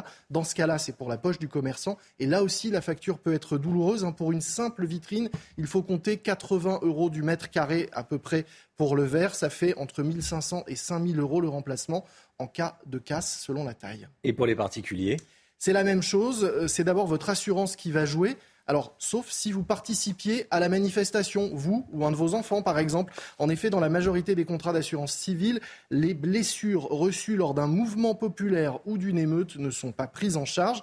Dans ce cas-là, c'est une commission d'indemnisation des victimes d'infractions qui intervient. C'est cette commission, par exemple, qui avait indemnisé des gilets jaunes blessés lors d'affrontements avec les forces de l'ordre et avait versé, par exemple, 30 000 euros à des gilets jaunes qui avaient été éborgnés lors des émeutes. Merci beaucoup, Lomique Guillot. Restez bien avec nous. Dans un instant, on va parler du permis de conduire. Bon souvenir pour certains, mauvais souvenir pour d'autres. Euh, on va pas parler de ça, on va pas faire euh, télé-souvenir, pardon Ou je dis ou pas de souvenir du tout. Ou pas de souvenir du tout pour ceux qui l'ont, qui ne l'ont pas. Bon. Euh, une loi en faveur d'un permis de conduire moins cher et plus rapide vient d'être votée à l'Assemblée nationale. De quoi s'agit-il? On verra ça avec Pierre Chasseret dans un instant. A tout de suite. Bon réveil. Rendez-vous avec Pascal Pro dans l'heure des pros, du lundi au vendredi de 9h à 10h30. L'automobile avec vous, Pierre Chasseret. Bonjour Pierre. Bonjour. Délégué général de 40 millions d'automobilistes, une loi en faveur d'un permis de conduire moins cher et plus rapide vient d'être votée à l'Assemblée nationale. De quoi s'agit-il? Eh bien, je suis ravi ce matin. Voilà. Ah. C'est extraordinaire. Les jours loto, c'est rare. Ah oui, c'est ça. Une proposition de loi votée à l'unanimité à l'Assemblée nationale qui va venir faciliter donc l'accès au permis de conduire. Elle a été proposée par le député de la Vienne, Sacha Houlier, donc votée. Il faut savoir que le permis de conduire, chaque année, Romain, c'est 1 123 000 candidats qui l'obtiennent. Alors, en comparaison, par exemple, avec le baccalauréat. Le baccalauréat, c'est 729 000. Donc, le diplôme le plus populaire, c'est le permis de conduire. Mmh. Allez, taux de réussite moyen du permis de conduire, 58%. Ah, c'est pas beaucoup. Et eh, on pourrait imaginer que c'est c'est plus élevé. Le bac, c'est beaucoup plus élevé. C'est beaucoup plus facile d'avoir son bac que son permis, oui. Ah bah finalement, Visiblement. Oui, hein oui Romain. Euh, L'Assemblée nationale a donc voté à l'unanimité, c'est pas tous les jours, trois mesures. Alors la première mesure pour abaisser les coûts, la création d'une plateforme, un jeune, un permis. Sur cette plateforme, comment ça va fonctionner? Vous vous connectez et vous avez individuellement euh, l'accès, vous aurez l'accès à tout ce qui est possible pour vous en termes d'aide, qu'elle soit nationale, mais aussi régionale, départementale. Parce que dans certaines agglomérations, vous pouvez aussi avoir des dispositifs d'aide au permis de conduire. Cette plateforme va recenser toutes les aides au permis de conduire. C'est une très bonne chose. La deuxième mesure pour faciliter le coût, eh bien, c'est l'ouverture du financement à tous les types de permis du compte personnel de formation. Vous savez qu'on peut utiliser son CPF, mm. le compte formation, pour financer le permis de conduire. Eh bien là, ce ne sera pas uniquement le permis B, hein, qui représentait quand même 322 000 permis obtenus l'an passé grâce au compte formation. Cette fois-ci, on va l'ouvrir à tous les types de permis qui existent, un vrai accès à l'emploi potentiel. C'est intéressant. Euh, pour ce qui est de raccourcir les délais de présentation des candidats au permis, qu'est-ce qui est prévu? Alors là aussi, c'est ultra intéressant parce que on avait un manque cruel d'inspecteurs du permis de conduire pour faire passer le permis. Oui. Des délais qui s'allongent, des heures de conduite payées en plus. Cette fois-ci, on va avoir accès à des agents publics qui vont pouvoir faire passer le permis de conduire. Ah, c'est pas n'importe qui. Hein. Euh, si vous prenez la Poste, par exemple, qui est concernée par cette mesure, ce sont des gens au sein de la Poste dont c'est le métier. C'est pas n'importe qui qui va, pas le facteur qui vient vous faire passer votre permis de conduire loin de là. Donc c'est une bonne chose. C'est bien de le préciser, parce que je me posais la question quand j'ai vu cette information. Eh bien, là, non. Ce sont des gens qui sont vraiment euh, formés pour ça. C'est une bonne chose. On va raccourcir les délais. Si bien que tous les acteurs euh, sont satisfaits par cette mesure, y compris par le représentant national des auto-écoles qui vient saluer au sein de Mobiliance, le syndicat des professionnels, qui vient saluer cette mesure. Une très bonne chose. On va faciliter le permis. Ça va aller plus vite. Allez, j'ai quand même encore une petite amélioration à proposer. Pouvoir utiliser son propre compte de formation, le vôtre, Romain, pour le transmettre s'il n'est pas utilisé à des membres de votre famille, à eh vos enfants. Ça serait vraiment. Que papa ou maman euh, donne euh, des points de son compte formation euh, aux enfants. C'est vrai que c'est une bonne idée. Et là, bah, moi je dirais, c'est la cerise sur le capot. Ah, formidable, formidable. bon, vous l'avez passé à quel âge, vous, votre permis, Pierre? Bah, 18 ans, j'avais pas le 18 ans, bah oui, bien sûr. Le MIC euh, bah, entre 18 et 19, parce que je l'ai passé plusieurs fois avant. Ah bah voilà ah, J'ai vu comment il se garait, j'ai compris. bon, Gauthier, vous l'avez pas. Marine, vous l'avez ou pas? Moi, je l'ai, mais je suis sortie de l'examen en pleurant. Ah, mais vous l'avez eu ou pas? Je l'ai eu quand même. Ah, vous l'avez eu. Bon, mais pourquoi vous pleuriez? J'avais peur de ne pas l'avoir. Trop de ah, pression. Trop de pression. Bon. Et vous, Romain? Euh, Moi, je l'ai, bah, moi, je l'ai eu euh, à 18 ans et 15 jours, je crois. Et une heure, oui, et une heure. Bah oui, oui, bah oui. Dès qu'on n'est pas euh, dans une grande ville, moi, j'étais en banlieue et il fallait une voiture. Hein. C'est ça. Bah oui, bien sûr, bien sûr, bien sûr. Merci beaucoup, Pierre. C'était votre programme avec Eden Boîte, le spécialiste de la boîte de vitesse. Boîte de vitesse cassée Edenboîte.com Bientôt 7h30. Restez bien avec nous sur CNews. Dans un instant, on ira à Rennes. Il y a eu des violences encore commises par des euh, casseurs d'extrême gauche. On va vous montrer les, les, images. Ce sera juste après la météo avec Alexandra Blanc. La météo avec People and Baby. Des crèches où les enfants apprennent en s'amusant. Alexandra, le temps aujourd'hui, ce pic de douceur du mercredi, vous nous en parlez. Oui, 28 degrés à Bordeaux cet après-midi ou encore 24 degrés à Toulouse, températures qui vont s'envoler avec un pic de chaleur attendu dans le sud-ouest. On parle de chaleur au-delà de 25 degrés. Il fera très doux également du côté de Paris, 21-22 degrés attendus dans les rues de la capitale. C'est vraiment la première fois qu'on va dépasser les 20 degrés euh, sur les régions du Nord en cette année 2023. Alors côté ciel, eh bien, un temps plutôt calme ce matin. On a néanmoins quelques petits nuages sur les régions du Nord ou encore sur le Nord-Est. Quelques entrées maritimes également autour du golfe du Lion avec le vent d'autant qui rapporte ces quelques nuages. Et puis dans l'après-midi, regardez, globalement de bonnes conditions, excepté en Bretagne avec l'arrivée d'une perturbation beaucoup plus active. On retrouvera également un petit peu de vent. Et puis sur les régions du Nord, alternance de nuages et d'éclaircies. Un temps relativement brumeux autour du golfe du Lion et du plein soleil dans le sud-ouest. Et c'est d'ailleurs là où il fera d'une part le plus beau, mais également le plus chaud. Température déjà très douce ce matin, 9 à Paris, 12 degrés pour le Pays Basque. Et dans l'après-midi, ça s'envole. Température digne d'un mois de juin dans le sud-ouest, 28 degrés à Bordeaux, on vous le disait, 23 degrés à Limoges ou encore à Clermont-Ferrand. Clermont-Ferrand, 21-22 degrés dans les rues de la capitale ou encore 23 degrés pour le puits envelé. La suite du programme conditions météo qui vont se dégrader après euh, ce coup de chaud en cette journée de mercredi puisqu'on va avoir des conditions météo beaucoup plus agitées euh, pour la fin de semaine, notamment jeudi et vendredi avec beaucoup de vent et beaucoup d'orage, beaucoup d'instabilité donc. C'était la météo avec People Baby. Des crèches où les enfants apprennent en s'amusant. Vous regardez la matinale de CNews. Merci d'être avec nous. Il est bientôt 7h30. Des violences en recul lors des mobilisations contre la réforme des retraites, même si dans plusieurs villes, des individus radicaux ont commis des dégradations. C'est le cas notamment à Rennes. Vous allez voir. Les commerçants à nouveau impactés par euh, ces manifestations et parfois ces violences. Francis Palombi, président de la Confédération des commerçants de France, sera en direct avec nous dans un instant. Emmanuel Macron a répondu aux questions des jeunes lecteurs du magazine PIF Gadget, vous avez bien entendu. Pouvez-vous quitter votre poste en plein mandat lui a-t-on demandé. On verra, on verra ça avec euh, Gauthier Lebret. Des casseurs ont utilisé des armes antipolice artisanales, mais malheureusement très efficaces. On y revient en détail avec Sandra Buisson. Et puis la troupe Soy des Cuba qui présente en ce moment son nouveau spectacle dans toute la France. Chloé Ranchin nous fera voyager ce matin. Bonjour Chloé. On partira également en Irlande, de Cuba à l'Irlande. Voilà, deux îles. Les manifestations contre la réforme des retraites ont mobilisé moins de Français hier. C'est le cas euh, à Rennes, par exemple. 13 000 personnes ont défilé, selon le ministère de l'Intérieur. 25 000 selon les, syndicats. C'est environ 10 000 personnes de moins euh, par rapport à la semaine dernière. Ça n'a pas empêché certains individus violents, très politisés, de tout casser sur leur passage. Hein. Oui, boutiques, banques, mobilier urbain, vous allez le voir, les dégâts sont nombreux et cela suscite forcément l'inquiétude des commerçants et des habitants. Jean-Michel Decaze. Sur le parcours de la manifestation à Rennes, le mobilier urbain, les banques, les agences d'intérim et les agences immobilières ont été les premières visées. Certains commerçants n'enlèvent plus les panneaux de bois qui protègent leurs vitrines. On croise les doigts pour ne pas avoir de casse. Ce sont les mêmes qui sont devant et en général euh, sont les plus radicaux qui sont devant. Et euh, en fait, nous, ben, ce qu'on fait, c'est qu'on essaie de, on éteint nos lumières, on ferme la porte et puis on est là pour les clients par téléphone et puis euh, et on essaie de continuer à travailler. Arrêtez de montrer la casse, on s'en fout de la casse. Dans les rues, les Rennais oscillent entre compréhension et rejet des manifestations. Les gens cassent parce qu'ils euh, ils ont le sentiment de ne pas être entendus. C'est très choquant. Euh, on n'arrête pas assez les, tous ces imbéciles. Des manifestants qui cassent euh, les vitres, brûlent les poubelles, tout ça, c'est un peu embêtant. Mais sinon, je comprends le mouvement. Dès la fin des confrontations entre radicaux et CRS, les services de la ville commencent à nettoyer en attendant la prochaine manifestation.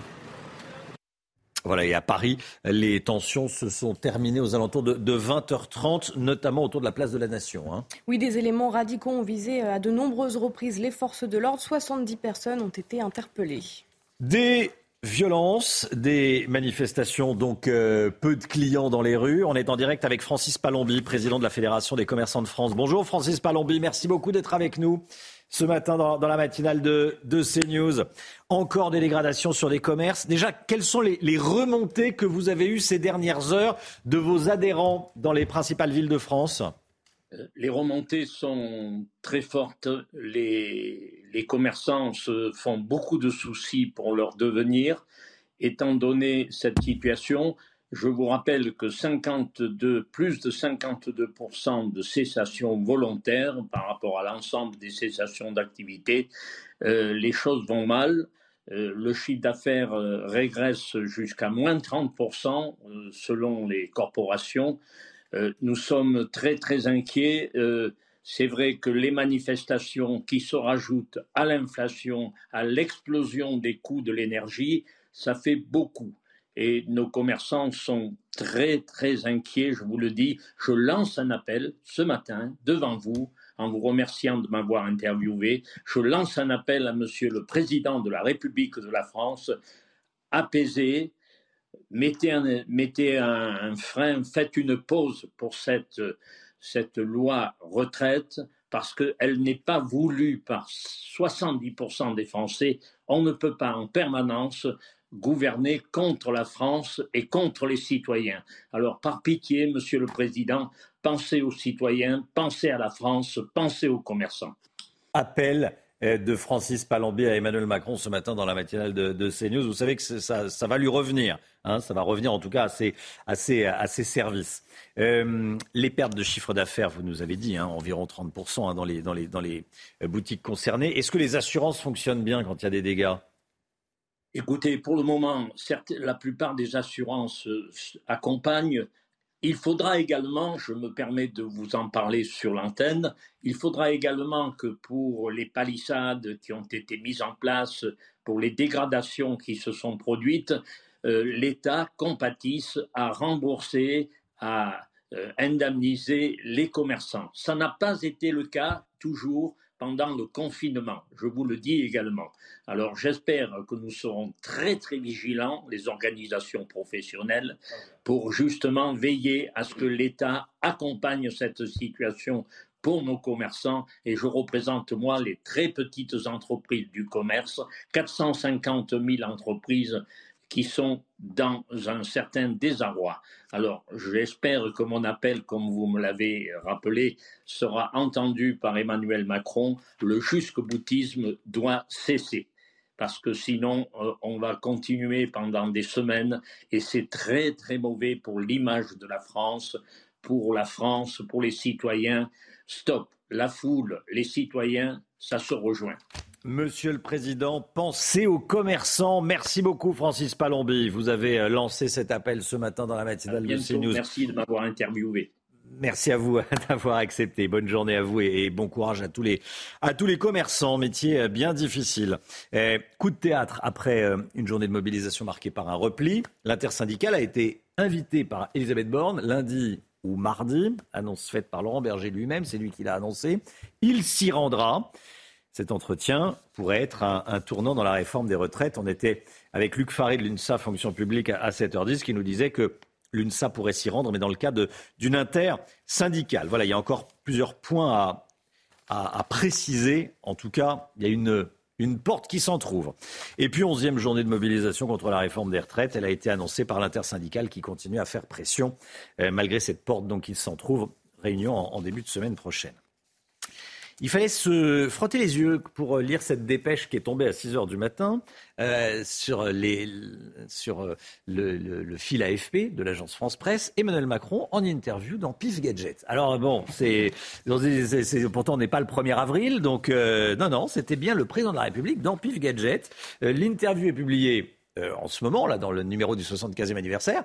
Et l'interview a été réalisée le mois dernier, hein, Gauthier Lebret. Oui, avant l'utilisation du 49.3. Vous avez raison, Romain, ça nous a surpris pour le moins. On s'y repris tous les deux à deux reprises à lire cette dépêche de l'agence France Presse ce matin. Alors, Emmanuel Macron face aux jeunes lecteurs de la revue Pif Gadget. Je rappelle qu'en plus, la parole du chef de l'État est rare et donc il l'a réservée en partie au journal Pif face aux jeunes lecteurs. Eh bien, le président dit qu'en cas d'énorme crise, eh bien, il peut s'en remettre aux électeurs. En cas d'énorme crise, le président peut s'en remettre aux électeurs. Alors, cette déclaration a été faite il y a un mois, avant la crise politique que nous euh, traversons, mais évidemment, ça prend une résonance particulière. Et puis, une jeune lectrice lui demande est-ce qu'il peut euh, démissionner et quitter l'Élysée? Et vous voyez sa réponse si tu le quittes, le pouvoir, c'est qu'il peut y avoir une énorme crise. On y est, et que tu es empêché. À ce moment-là, tu remets ton mandat aux Français et le peuple vote à nouveau.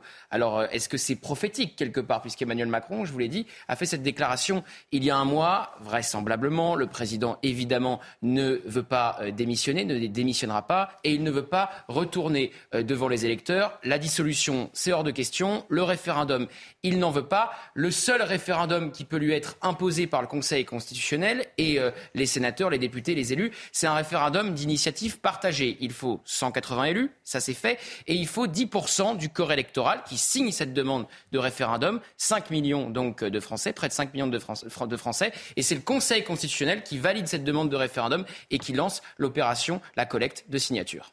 Merci Gauthier. Des tensions d'approvisionnement en carburant. Vous le constatez peut-être si euh, vous cherchez à faire le plein, notamment en Loire-Atlantique ou dans le, en, PACA, en région Provence-Alpes-Côte d'Azur. On sera d'ailleurs en, direct avec Francis Pousse qui gère les stations-service Mobiliance à, à 8h30. 15,5% des stations-service étaient en pénurie d'essence ou de, d'essence de samplon hein, ou, de, ou de gasoil hein, hier. Oui, en Ile-de-France, un quart des stations-service franciliennes rencontrent des difficultés d'approvisionnement. Évidemment, vous devez vous adapter. Je vous propose d'écouter cet automobiliste. Écoutez, déjà la dernière fois, non, j'ai pas mis plus que d'habitude. Euh, bah, c'est sûr, il y a des pénuries quand même. Hein, euh, mais on fait avec. Je, vais travailler, puis j'en ai besoin, donc euh, tout simple. 16% des stations-service en, en, pénurie. On sera donc avec Francis Pousse à, 8h30. Sandra Buisson est avec nous, service police-justice de CNews. Marteau, pavé, couteau, sur tout le territoire, des saisies impressionnantes ont été réalisées par les forces de l'ordre sur les casseurs afin de, prévenir les, violences. On a vu ce qui s'est passé à Rennes, ça s'est passé dans d'autres villes, il y a eu des violences. Dans Paris, 10 000 contrôles réalisés en marge de la manifestation. Sandra, beaucoup d'armes artisanales. Qu'est-ce qui a été trouvé exactement? Écoutez, on va vous montrer ce que les euh, ultra-radicaux ont en besace quand ils viennent parfois dans les, dans les manifestations pour faire dégénérer les cortèges. À Rennes d'abord, comme la semaine dernière, vous allez le voir, les policiers, policiers ont saisi cette arme maison dans un bocal en verre, des clous plantés à l'envers dans du plâtre pour provoquer euh, des plaies aux forces de l'ordre en leur euh, lançant ces projectiles. Côté armes par destination, vous allez voir dans l'image de droite cette pédale de vélo avec le tube en fer qui est relié. Ça peut servir donc à frapper, à commettre euh, des dégradations. Les boules de pétanque restent un classique de la panoplie des ultras pour s'en prendre aux forces de l'ordre, avec euh, également euh, les pierres ou les pavés ramassés sur le parcours ou, ou cachés dans la manifestation avant. Vous le voyez dans ces sacs la grosseur des pavés hein, dans, le, haut de l'image ou encore des bocaux alimentaires. Et puis, on va voir d'ici quelques instants, voici les, pierres qui ont été lancées sur les forces de l'ordre à Lyon. Euh, c'est euh, juste devant le Barpont, ce barrage qui a été mis en place pour euh, empêcher le, cortège d'accéder à, une zone. Merci beaucoup, Sandra Busson. C'est impressionnant hein, quand on part manifester avec ces objets-là. On est clairement un casseur, on n'est pas un manifestant. Merci beaucoup, Sandra Busson. Restez bien avec nous, bien sûr. 7h41. Le taux d'usure, vous savez, on en a beaucoup parlé. Il va augmenter. Il augmente désormais tous les mois. Enfin, il s'adapte en tout cas tous les mois. Et en l'occurrence, il augmente. 4,24%. Taux d'usure à 4,24% pour les emprunts immobiliers à partir du 1er avril prochain. Est-ce que c'est une bonne nouvelle? Oui, nous dira l'ami Guillaume, pour tous ceux qui veulent emprunter, en tout cas, pour se, pour se loger et pour acheter une maison, un appartement. On en parle dans un instant, juste après la pub. A tout de suite, bon réveil à tous. C'est News, il est 8h moins le quart. Merci d'être avec nous. Dans un instant, on va parler de crédit immobilier avec du nouveau pour euh, les crédits immo. Mais tout d'abord, c'est le point info avec Marine Sabourin. Un coup de théâtre après une journée de mobilisation marquée par un repli. L'intersyndicale a été invité par Elisabeth Borne lundi ou mardi à Matignon. Annonce faite par Laurent Berger, secrétaire général de la CFDT, qui sera présent à cet entretien pour notamment défendre sa proposition de médiation. Les autres syndicats n'ont pas encore confirmé leur présence. Une onzième journée de mobilisation contre la réforme des retraites annoncée par l'intersyndicale hier soir. Le rendez-vous est donné le jeudi 6 avril, dans un peu plus d'une semaine. L'intersyndicale appelle également à des rassemblements syndicaux de proximité définis localement. Et puis en marge de la manifestation contre la réforme des retraites, des heures ont éclaté en fin de journée. 201 personnes ont été interpellées, dont 70 à Paris. 175 policiers et gendarmes ont été blessés. Merci Marine. Le taux d'usure, ce plafond au-delà duquel les banques n'ont pas le droit de prêter, le taux d'usure est désormais revu tous les mois. On en a beaucoup parlé. Il va encore augmenter au 1er avril. Il augmente en même temps que les, taux d'intérêt. Bon, il va passer à 4,24%, ce taux d'usure. Le Guillot, est-ce que c'est une bonne nouvelle pour ceux qui veulent emprunter ou pas? Pour ceux qui veulent emprunter, oui, c'est une bonne nouvelle. Après, on verra pourquoi c'est pas forcément une bonne nouvelle pour tout le monde. Mais commençons par les bonnes nouvelles pour mm. ceux qui veulent emprunter. Chaque remontée euh, de ce taux d'usure donne en réalité accès au crédit à des personnes qui jusque-là ne pouvaient plus emprunter, étaient bloquées parce que leur dossier ne passait plus. On rappelle hein, que le taux d'usure, c'est le taux maximum auquel on peut emprunter quand on ajoute au taux d'intérêt euh, les frais de dossier et euh, l'assurance. Là, avec un taux à 4,24% à partir du 1er avril, eh bien, pour un crédit sur 20 ans, on est un point au-dessus des taux actuels d'intérêt quand on emprunte. Ça laisse de la marge pour les emprunteurs. Ça, c'est pour l'aspect positif. Maintenant, il faut quand même dire aussi que si le taux d'usure est revenu revu à la hausse, c'est parce que, vous l'avez dit, les taux d'intérêt eux-mêmes ne cessent de grimper. Pour l'immobilier, ils devraient dépasser les 4% d'ici cet été. Et ça, ça pourrait gripper le marché, le fait que les taux d'intérêt augmente, augmente et passe les 4%. Exactement, parce que pour chaque point de pourcentage supplémentaire euh, des taux, ça entraîne une baisse de 10% des capacités d'emprunt. En clair, quand on passe de 3 à 4% sur les taux d'intérêt, on perd 10% de pouvoir d'achat immobilier. Du coup, certains euh, Français pourraient renoncer à leur projet. Ils sont nombreux en plus. Hein. Selon un sondage Opinionway pour la forêt immobilier, 14% des Français ont l'intention d'acheter un bien immobilier en 2023, mais 81% d'entre eux pourraient renoncer si les taux deviennent trop élevés. Tout ça alimente la tendance à la baisse du marché immobilier, un cycle qui est déjà enclenché.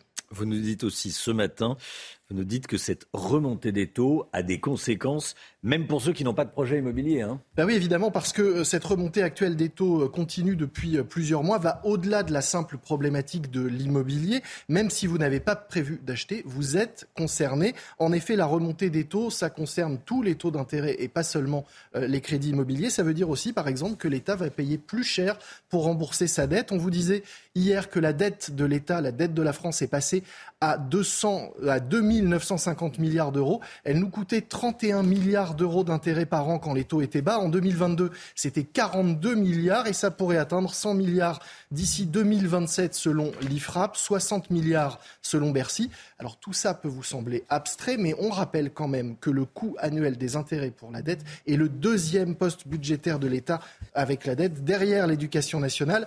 Et donc, dès lors que vous entendez parler euh, de taux d'usure, dès que vous entendez que le taux d'usure remonte, dites-vous que c'est une bonne nouvelle pour ceux qui veulent acheter, mais pas forcément une bonne nouvelle pour vous, car ça indique une remontée globale des taux d'intérêt, et donc ça veut dire qu'on paye de plus en plus cher pour notre dette. Pour rester dans l'immobilier, le remboursement de la dette de la Maison France nous concerne tous.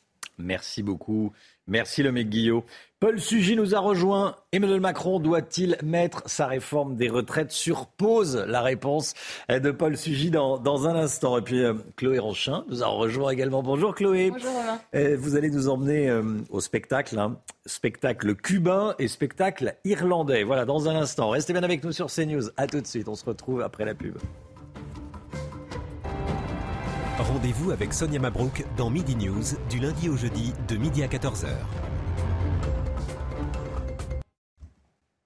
Paul Sugy est avec nous. Bonjour Paul. Bonjour Romain. Au lendemain d'une nouvelle journée de mobilisation, la situation sur le front des retraites semble toujours bloquée à ce jour, à l'heure qu'il est. Pour le moment, l'exécutif n'arrive pas à trouver une sortie de crise. Bah, décidément non, Romain. Effectivement, rien n'avance dans cette France sans marche. La situation politique piétine comme une tête de cortège syndical coincée derrière les Black Blocs euh, en prise avec les policiers.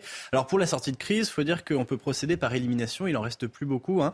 Il fallait exclure d'office tous les artifices politiques qui ont été évoqués maintes fois dans les bavardages médiatiques. évidemment, la dissolution, premier d'entre eux, est impensable. Euh, s'il fallait encore s'en convaincre, il suffirait de regarder le score dans les législatives, pardon, législatives partielles dans l'Ariège. Euh, la candidate Renaissance a vu son score divisé par par rapport au mois de juin. remanier, changer de Premier ministre, bon, pour mettre qui? C'est pas Darmanin ou le maire qui va calmer la situation. Et personne euh, imagine en effet que la rue s'en contente. Donc la parole présidentielle, elle non plus, n'a pas calmé grand-chose. Enfin, le contraire aurait étonné tout le monde. Restait à jouer le parti de l'ordre. Emmanuel Macron a peut-être espéré un sursaut de légitimisme face à la violence de la rue. Euh, c'était sans compter d'une part le chantage aux violences policières. Et puis d'autre part, pour jouer au parti de l'ordre, il faut encore savoir le maintenir dans ces rues. Alors, ce que proposent maintenant des syndicalistes comme Laurent Berger, c'est de mettre, la réforme sur pause, le temps de reprendre le dialogue. Laurent Berger qui a déjà dit hein, hier soir qu'il irait à Matignon pour discuter lundi ou, mardi prochain. Euh, mettre la réforme sur pause, ça serait une possibilité, Paul, ou pas? Bah, C'est toujours une possibilité, oui. Ça serait dire pousse, hein, tout simplement. On arrête, hein, euh, comme les enfants qui veulent suspendre le jeu, le temps de reprendre leur souffle. Alors effectivement, Laurent Berger l'a proposé, l'intersyndicale a repris ce mot d'ordre. Les députés modem au sein de la majorité ont appuyé cette demande aussi auprès de la Première ministre. Pour l'instant, fin de non-recevoir absolu. Olivier Véran a encore dit hier, au nom de tout le gouvernement, que ça n'était évidemment pas question. Bon, euh, de toute façon, c'est tout de même un petit peu tard, Romain, parce que si on regarde les modalités concrètes, la loi a déjà été adoptée au Parlement, alors brutalement certes, mais enfin, euh, même dans les conditions qu'on sait, la machine est lancée. Maintenant, la balle est dans les mains du Conseil constitutionnel, mais enfin, à moins qu'il censure intégralement le texte, c'est une possibilité, elle est mince, mais ça reste une possibilité. Et eh bien sinon, une fois qu'il aura rendu sa décision, la loi revient sur le bureau du président de la République Qui a l'obligation dans les 15 jours de la promulguer. C'est la Constitution qui veut ça. On n'a pas en France, comme ça existe aux États-Unis, un droit de veto présidentiel qui dit que le président peut ne pas promulguer un texte que lui a transmis le Parlement. Alors si Macron veut tout mettre sur pause, il a certes une possibilité constitutionnelle qui s'offre à lui, c'est de renvoyer le texte devant le Parlement. Il pourrait le faire par exemple si le Conseil constitutionnel censurait une partie du texte, comme l'article 2 sur l'index senior, il pourrait prétexter de ça pour renvoyer la balle au Parlement juste avant la promulgation. Enfin, euh, là, ça serait remettre son destin entre les mains d'une Assemblée nationale à qui il l'a déjà arraché de force avec le 49-3.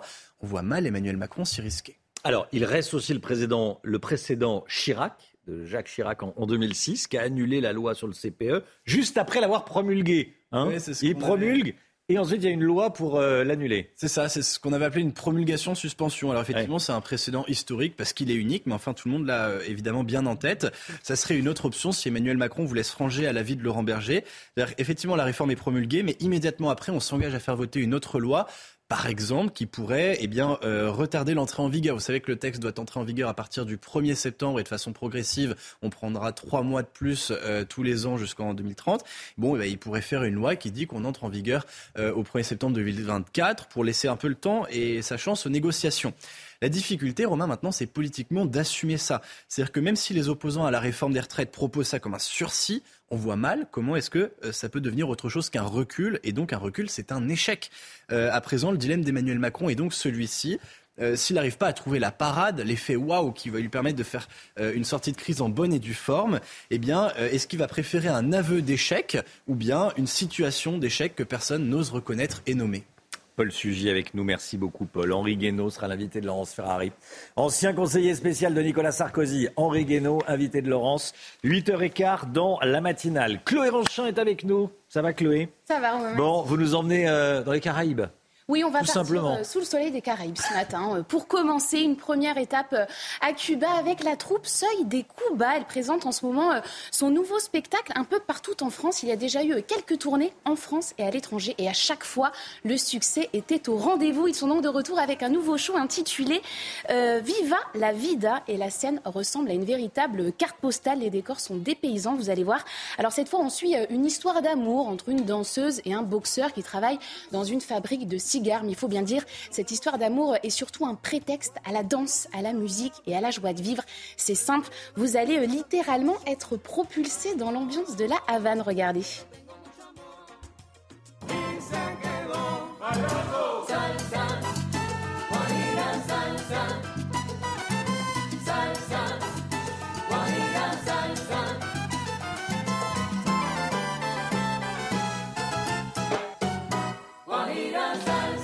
À Cuba, il hein, n'y a pas de doute là. On a envie de se déhancher hein, euh, dès le matin. Euh, voilà, on le voit, les, chorégraphies euh, endiablées s'enchaînent. Il y a du mambo, de la rumba, de la salsa bien sûr.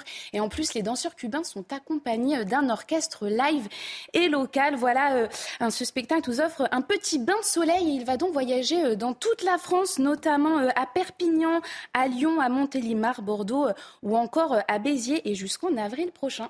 Et après Cuba, direction l'Irlande. Tout à fait, Romain. Si vous préférez euh, les danses irlandaises. Pas, le même, euh, pas la même météo. Hein. C'est pas la même météo. Ni les mêmes un danses. Peu ensoleillé, mais tout aussi festif. Vous allez voir. Si vous préférez euh, le son des cornemuses, des violons, on peut peut-être entendre un, petit extrait d'ailleurs sur le plateau.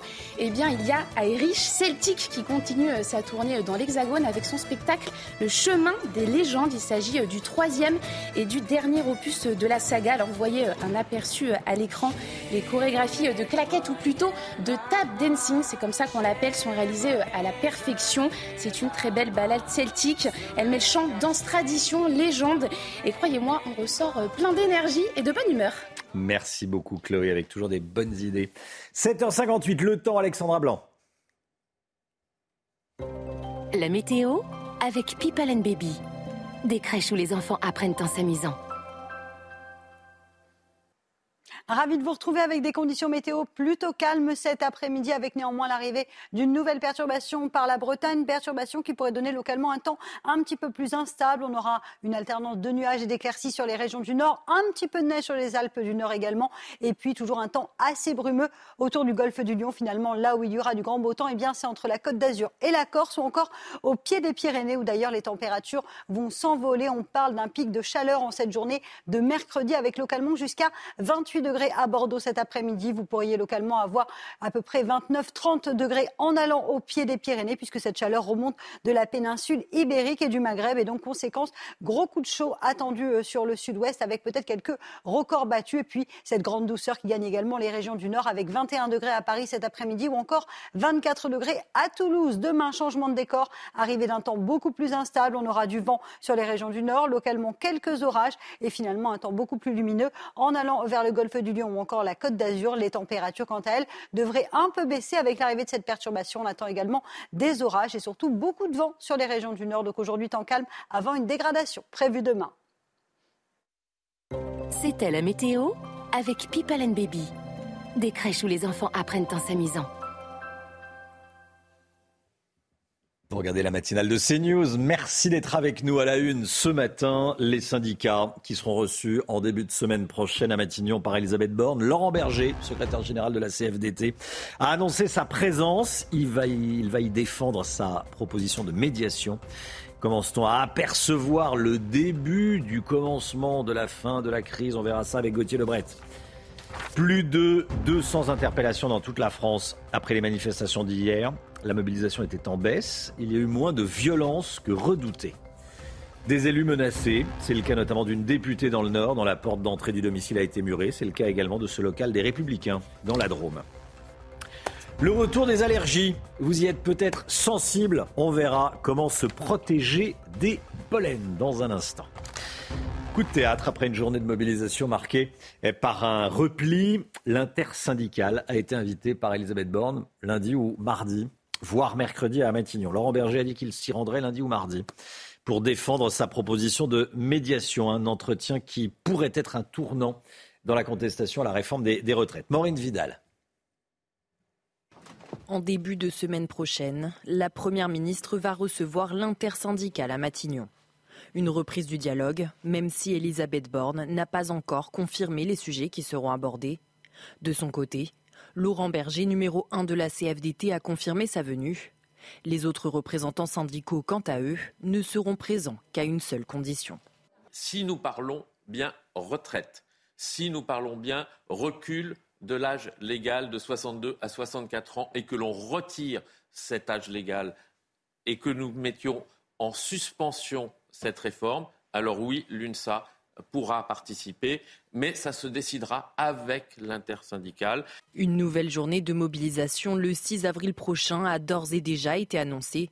Les syndicats attendent désormais la décision du Conseil constitutionnel d'ici trois semaines. Reste à savoir s'ils appelleront toujours à la mobilisation en cas de validation de la réforme. Gauthier Lebret avec nous. Euh, cette proposition de médiation provoque beaucoup de remous du côté du gouvernement. Hein.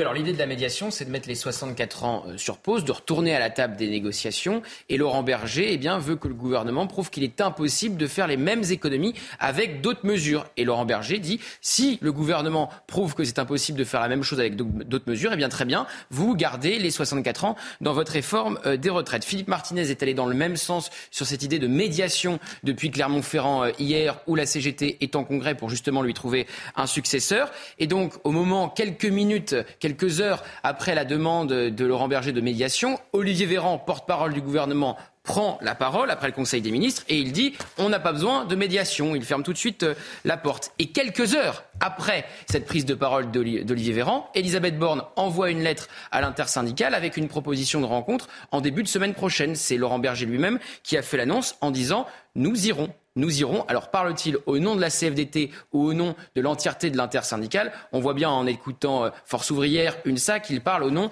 euh, de la CFDT et que pour le moment, tout le monde n'a pas dit oui à cette demande euh, d'Elisabeth Borne. Alors Laurent Berger, il est certain que le sujet des retraites sera sur la table, car je vous rappelle qu'Emmanuel Macron et Elisabeth Borne ont ouvert leurs portes en fin de semaine dernière pour Emmanuel Macron et donc Elisabeth Borne en début de semaine et qu'ils disaient, eh bien, on va discuter de tout sauf des retraites. Bon là, visiblement, la question des retraites sera sur la, table. Alors c'est un très bon coup hein, pour euh, Laurent Berger qui doit être euh, content car euh, quand, Emmanuel Macron a dit que ceux qui étaient contre cette réforme des retraites manquaient de bon sens, que cette réforme des retraites c'était du bon sens, qu'il ne croyait pas en la victoire de l'irresponsabilité, sous-entendant que ceux qui sont contre cette réforme sont irresponsables, eh bien aujourd'hui la responsabilité et le bon sens, c'est de négocier avec Laurent Berger. Merci Gauthier. Voilà, Luc Faré, hein, qui était sur le plateau de la matinale, nous disait à 7h10 euh, que c'était une porte qui s'entrouvrait. Voilà, l'UNSA, euh, Luc Faré de l'UNSA Fonction publique, qui parle d'une porte qui s'entrouvre euh, et qui ira à Matignon, mais avec l'intersyndicale pour l'UNSA, voilà, qui n'ira pas au nom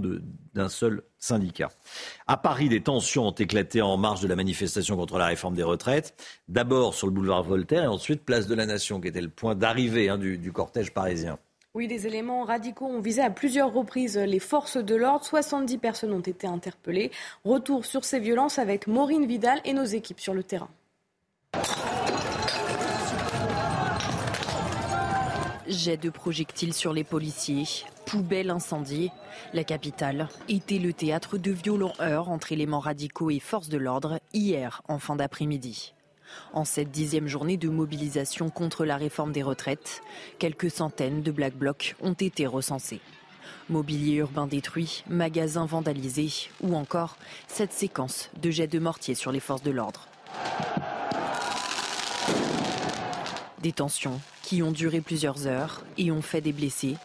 Au total, 70 interpellations ont été effectuées à Paris. Des objets contondants destinés à viser la police ont été saisis à Lyon, syndicats et préfecture recensent une affluence en baisse, avec 30 000 manifestants selon les uns, 12 500 euh, selon les autres. Mais une nouvelle, une nouvelle fois, des commerces et des banques ont été vandalisés. La préfecture a décidé euh, de faire usage du canon à eau pour faire reculer les, éléments les plus radicaux. Il y a eu 15 interpellations. Hein. On retrouve tout de suite en direct notre équipe sur le terrain. Hier, la, la ville de Lyon a été le théâtre de nombreuses dégradations. Hein. Oui, Romain, et nous sommes encore devant un établissement bancaire et vous voyez ce distributeur automatique de billets qui a été totalement euh, saccagé euh, et toutes les vitrines de cette banque n'ont pas été épargnées. On voit l'impact hein, sur euh, sur les vitres, l'impact avec notamment des pierres et puis on les voyait nous, hein, ils, ils donnaient des, des, des, coups de pied. Alors il y a cette vitrine, cette vitre qui est assez significative et puis au sol, vous voyez encore les restes de pierres qu'ils ont pu utiliser pour euh, euh, casser, hein, casser euh, ces établissements bancaires qui pour eux sont synonymes d'un symbole du capitalisme. Il y a des tags à peu près partout sur euh, les vitrines. Nous sommes toujours au niveau du, du cours euh, Mirabeau. On a pu échanger avec une commerçante euh, qui était à côté de cette banque qui nous disait qu'elle avait dû être calfeutrée dans son commerce. Et puis, malgré cela, il y avait les, les gaz lacrymogènes qui rentraient. Ils devaient porter des masques. Et elle nous disait qu'elle qu'elle était très inquiète. Et déjà aussi, elle perdait aussi un chiffre d'affaires assez conséquent puisque les clients ne viennent pas. Et vous voyez en face, romain. Il y a aussi euh, cet établissement, enfin cette agence d'intérim qui a été recouverte, elle, de plaques de bois et on voit encore euh, toutes ces tags anti-police, anti-gouvernement. Et cela, Romain, à peu près sur une grande partie du cours, du cours, du cours Gambetta, pardon. Merci beaucoup en direct de, Lyon. Nos équipes sur place en direct de Lyon, elles sont incroyables tristes, j'allais dire. En fait, elles sont tristes, ces images. Euh, quand on voit ces, ces, commerces euh, fermés, dévastés, bon, on, aurait pu s'éviter ça. 8h07. À Lille, le domicile de la députée Renaissance Violette Spibou a été complètement muré. Euh, par, des, manifestants. Débattre, oui, s'opposer parfois vivement, oui, s'attaquer à mon domicile sans prendre à ma famille, je ne l'accepterai jamais, écrit Violette Spibou. Et puis il y a eu des, dégradations également à Charleville-Mézières, hein, Marine. Oui, la préfecture des Ardennes a déploré des violences graves en marge de la manifestation. Plusieurs individus euh, ont visé les forces de l'ordre avec des bouteilles d'acide et des tirs de mortier. Neuf incendies ont été déclenchés et 18 individus interpellés. Allez, on change totalement de, sujet. Vous avez le nez qui coule, les yeux larmoyants. Avec le printemps, les allergies font leur grand retour. Elles sont plus intenses que les années précédentes. 11 départements en risque élevé. Vous êtes peut-être touchés ou des proches sont touchés par les, par les allergies. Écoutez bien, Sarah Fenzari pour le détail. Les arbres commencent à fleurir, les températures s'adoucissent. Pas de doute, le printemps est là. Mais qui dit printemps dit aussi allergie. Et cette année, les pollens de bouleau commencent déjà à chatouiller les nez. Dans la dernière mise à jour de sa carte des risques datée du 24 mars, le réseau national de surveillance aérobiologie a placé un risque élevé sur 11 départements du sud de la France. Les températures étaient clémentes et on a vu arriver des pollens avec un mois d'avance. Cette année, on a eu des allergiques plus tôt et plus intenses que les années précédentes. En 2020, au moins 25% des Français en souffrent, tout âge confondu, contre 8% en 2000. On a dans les facteurs, on a le, on a réchauffement climatique, beaucoup, beaucoup de, pollution. La pollution, c'est une catastrophe parce que ça agit à la fois sur euh, notre système immunitaire, sur l'état de nos muqueuses respiratoires et sur l'agressivité des pollens. L'allergie, méconnue et sous-estimée, véritable handicap au quotidien. Selon une étude de l'association Asthme et Allergie, 41% des patients atteints de cette maladie affirment renoncer à des activités sociales, sportives, de loisirs, mais aussi professionnels. D'après l'OMS, 50% de la population aura des allergies d'ici à 2050. Voilà, les allergies, il sera question avec euh, le docteur Brigitte Millot à 9h moins le quart. 8h10, bon réveil à tous. Merci d'être avec nous dans un instant. Henri Guénaud sera l'invité de Laurence Ferrari. À tout de suite. C'est News, il est 8h15. Merci d'être avec nous dans un instant. Laurence Ferrari, vous recevrez Henri Guénaud, ancien conseiller spécial de Nicolas Sarkozy. Mais tout d'abord, c'est le point faux avec Marine Sabourin. Les chiffres de la mobilisation contre la réforme des retraites en baisse hier. Plus de 2 millions de manifestants se sont déplacés selon les organisations syndicales. Le ministère de l'Intérieur recense lui 740 000 manifestants partout en France. C'est nettement moins que la semaine dernière. La grève des éboueurs suspendue dès aujourd'hui, faute de mobilisation. C'est une annonce de la CGT, mais les syndicats annoncent, je cite, vouloir ressurgir très prochainement. 7000 tonnes de déchets sont encore présents dans la capitale. Et puis, Gérald Darmanin annonce avoir engagé la dissolution de Soulèvement de la Terre, co-organisateur de la manifestation contre la méga bassine de Sainte-Soline dans les Deux-Sèvres. Le ministre de l'Intérieur accuse le groupe d'être à l'origine d'actions violentes survenues samedi lors de cette manifestation interdite. Laurence, vous recevez ce matin Henri Guénaud. Henri Guénaud, Bonjour. bienvenue dans la matinale de CNews. On va parler évidemment euh, de cette mobilisation euh, qui continue contre la réforme des retraites. Dixième journée hier, avec un peu moins de monde dans les rues, mais tout de même 740 000 personnes qui se sont déplacées pour dire non à cette réforme des retraites. Il y a une vraie hostilité pour une réforme qui est mal née et mal expliquée. Alors, pour l'avoir déjà dit, une mauvaise réforme au mauvais moment. Mhm. Mauvais moment parce que la société aujourd'hui dans un état de, tension au bord de la rupture. Mhm. Elle est au bord de la rupture socialement, elle est au bord de la rupture euh, face à toutes les insécurités, à la fois culturelles, euh, euh, économiques, etc., auxquelles elle est, elle est, confrontée. Ça dure depuis très longtemps et on arrive à un, point qui est proche, au bon sens, de la, de la rupture.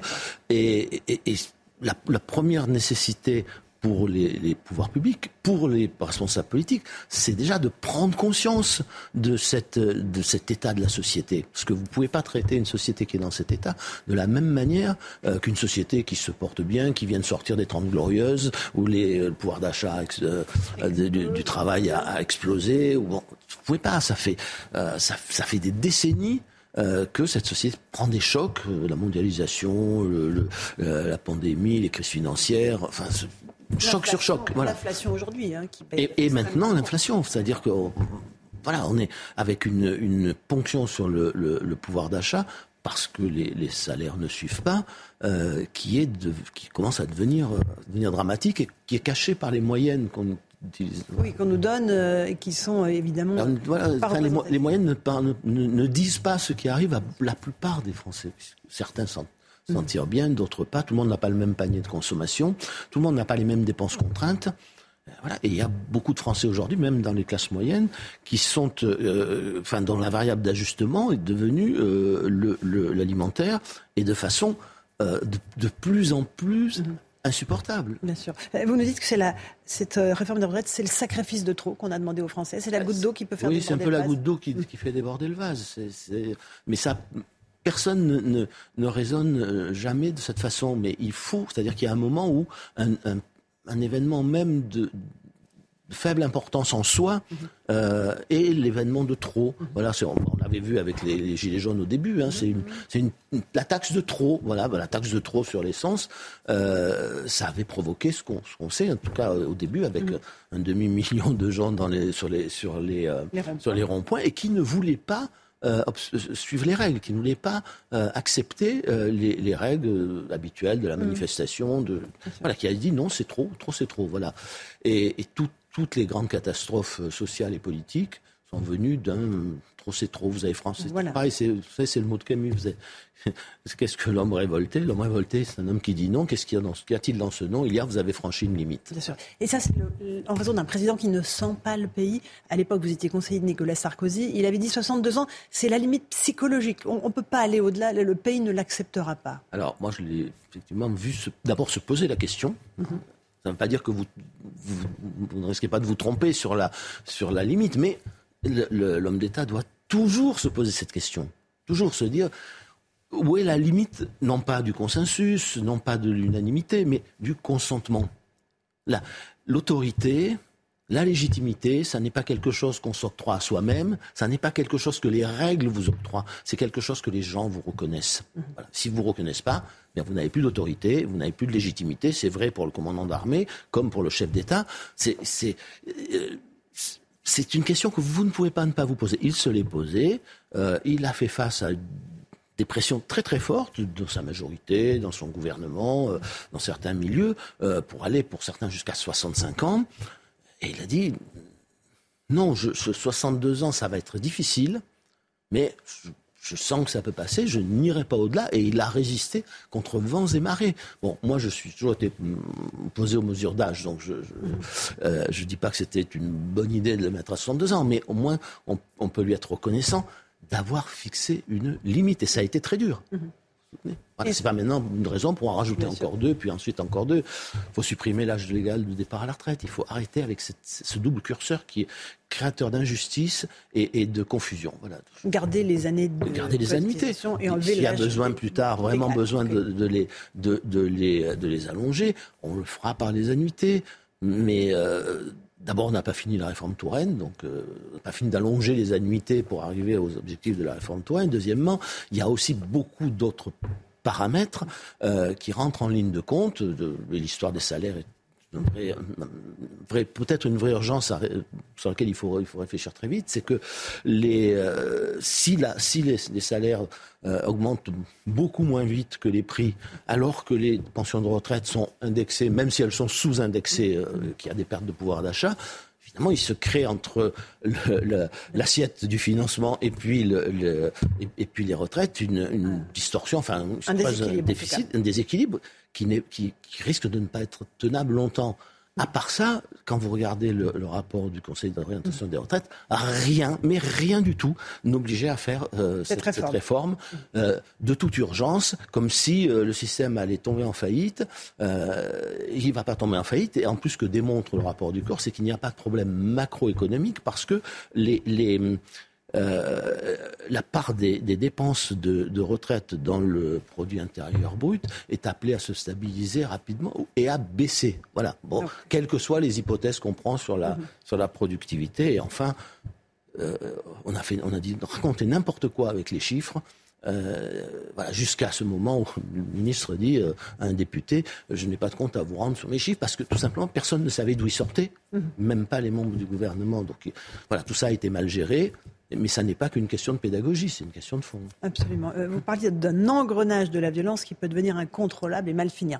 Est-ce qu'on est arrivé à, ce point-là? Chaque manifestation est devenue désormais euh, l'expression d'une violence euh, sauvage. On a eu aussi Sainte-Soline dans les Deux-Sèvres avec un déchaînement de violence. Oui, le...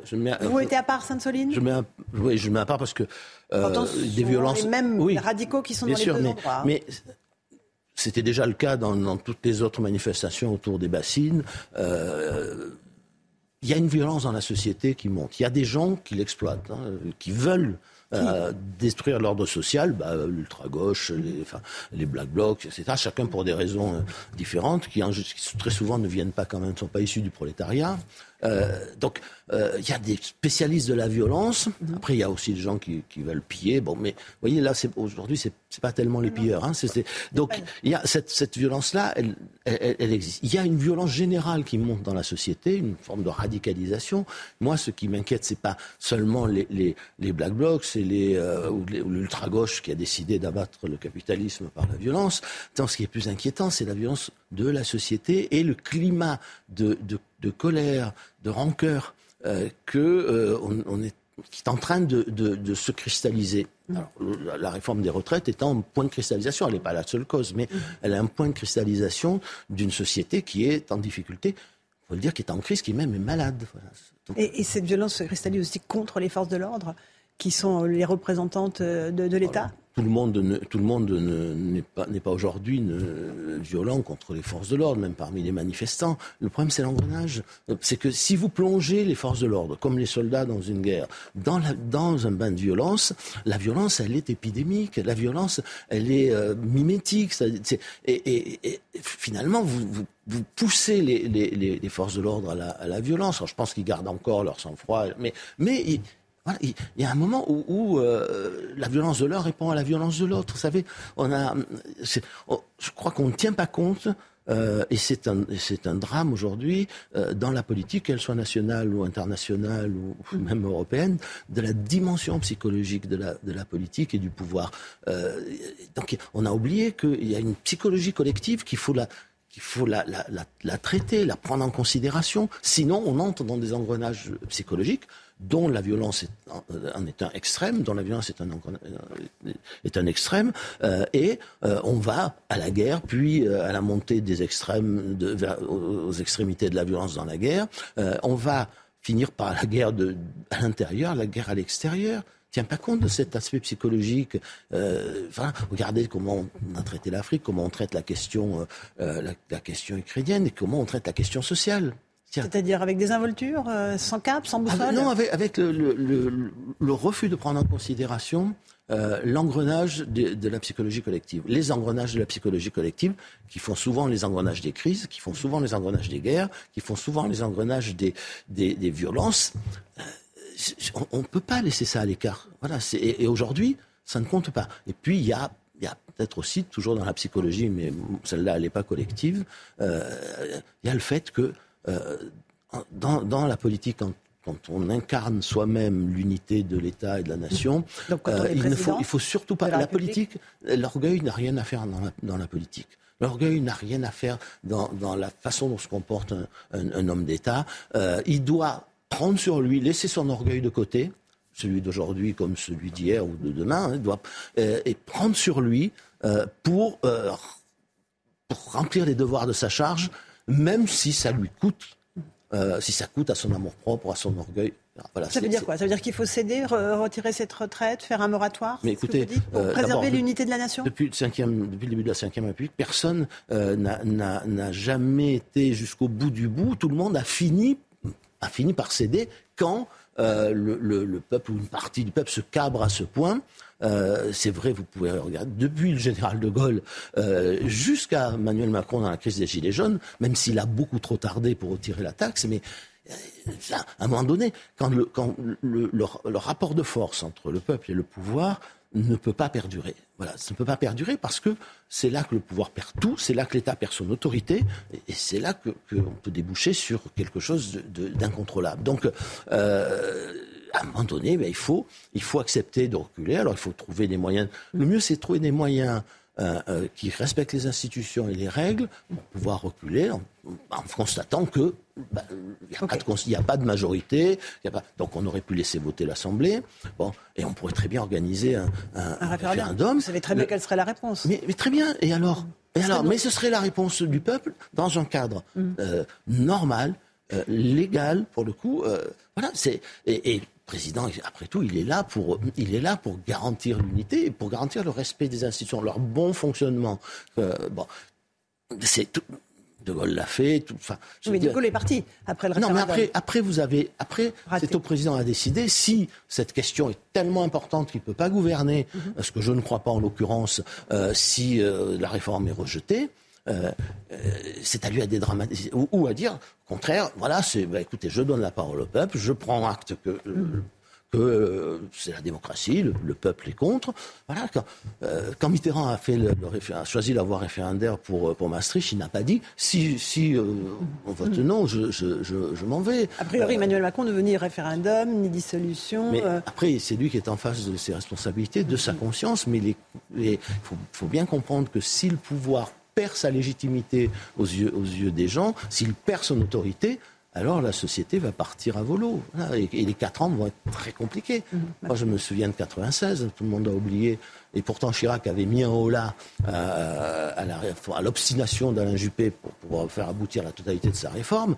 Mais c'était tellement, la fracture était tellement forte qu'en 96, le pays n'était plus gouvernable.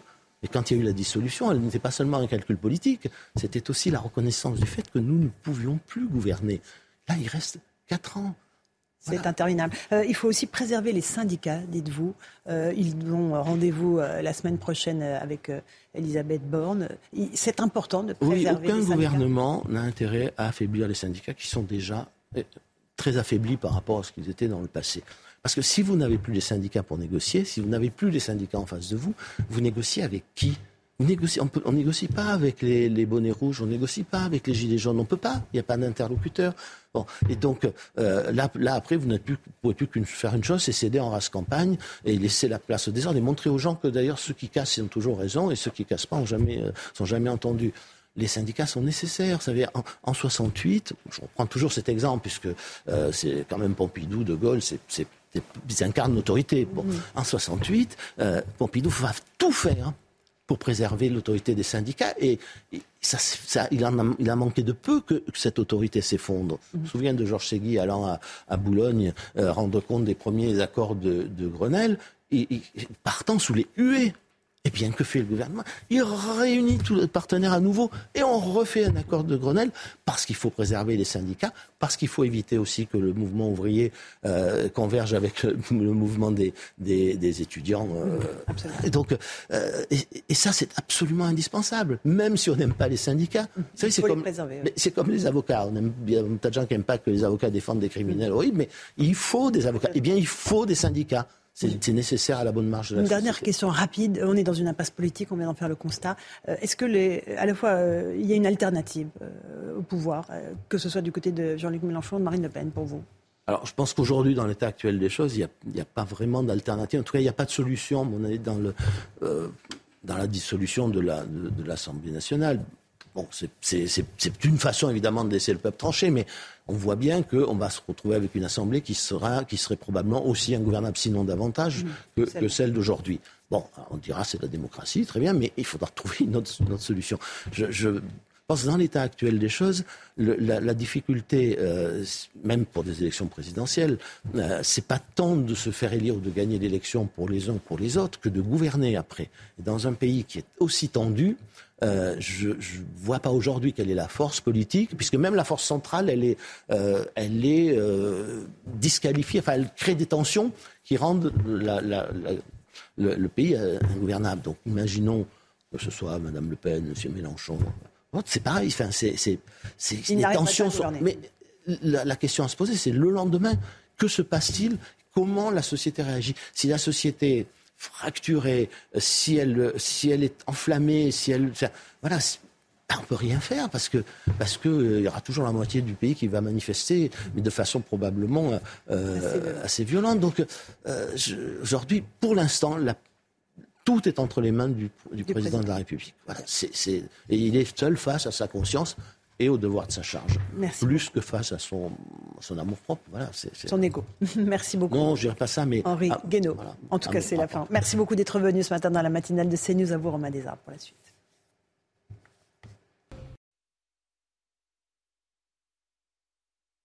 Invité Henri Guénaud, ancien conseiller spécial de Nicolas Sarkozy. Il était question bien sûr de la réforme des retraites. L'équipe de la matinale est là. Tout d'abord, cette information tombée il y a quelques instants, je voulais que vous la donniez. Deux hommes ont été tués par balle dans un quartier de Rennes cette nuit. Ça s'est passé vers 22 heures. Un homme a ouvert le feu avec un pistolet mitrailleur sur un groupe de plusieurs jeunes.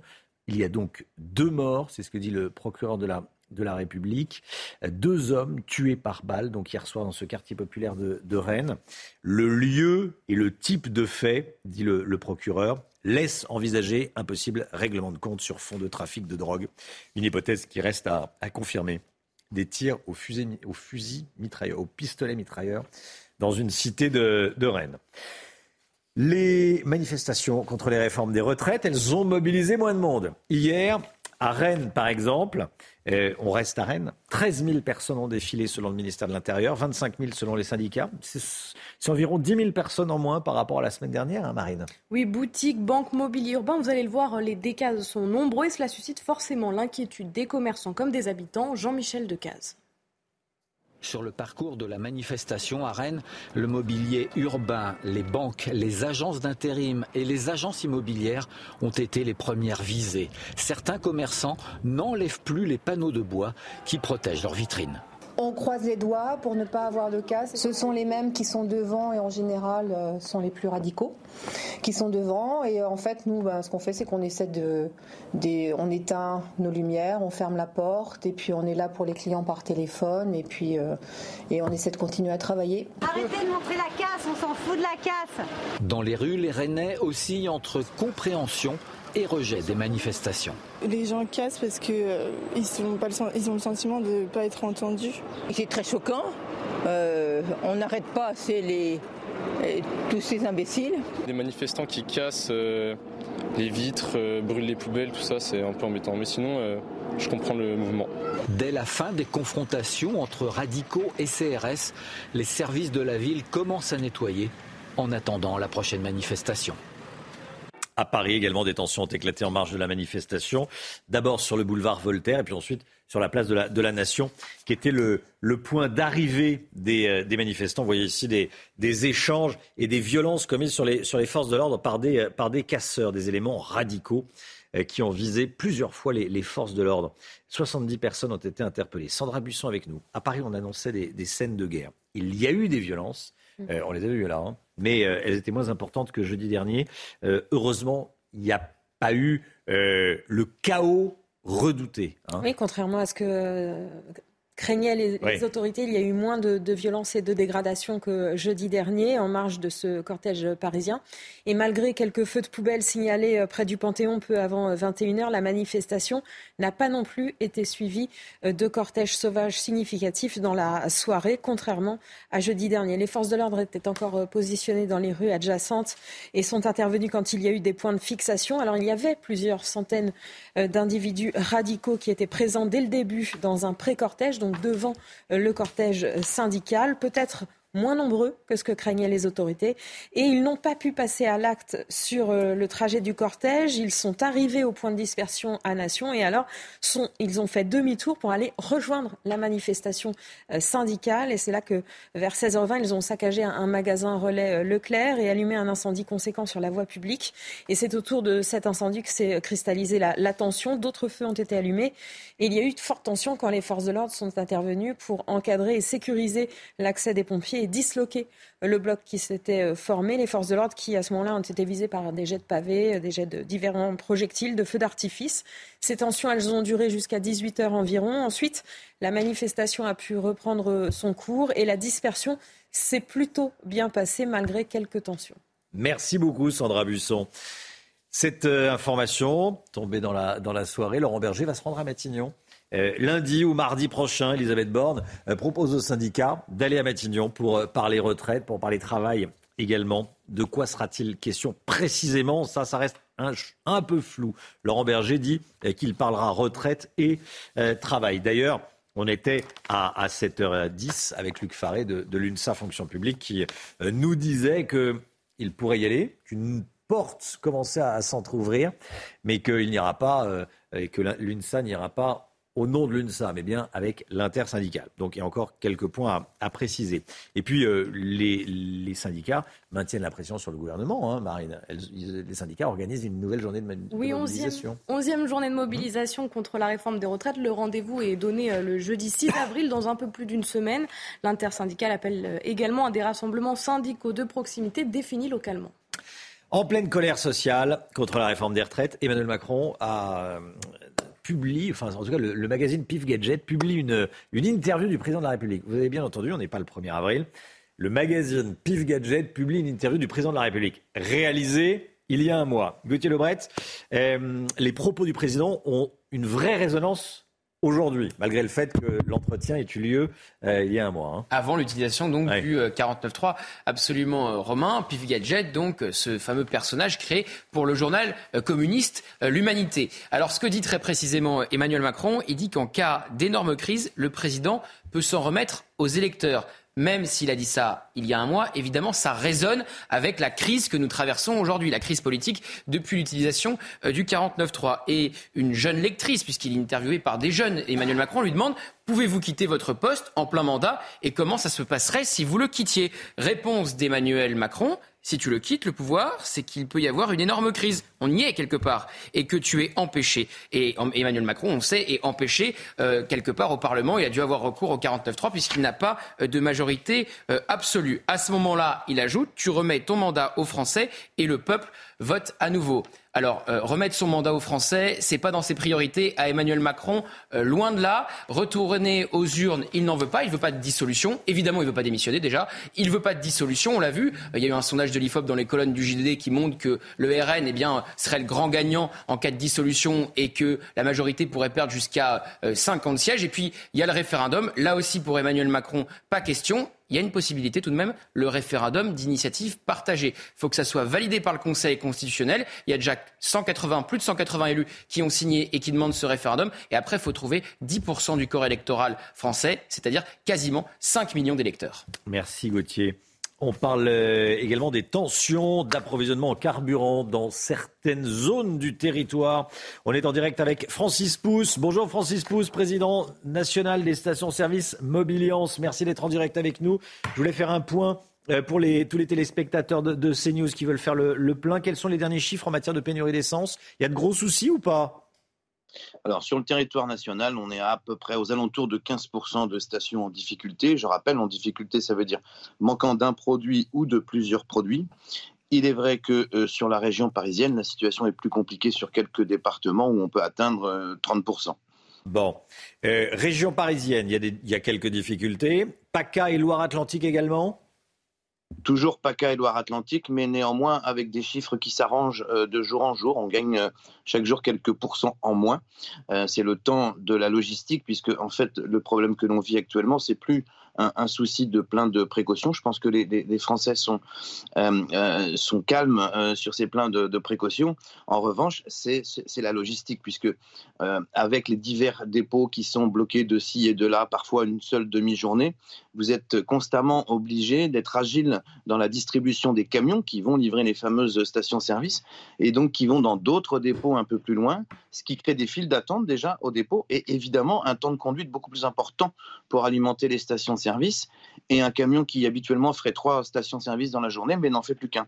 Donc ça crée des tensions logistiques puisque euh, à l'heure où on parle du produit sur le territoire national, on en a encore. Vous prévoyez quoi pour ces euh, prochains jours?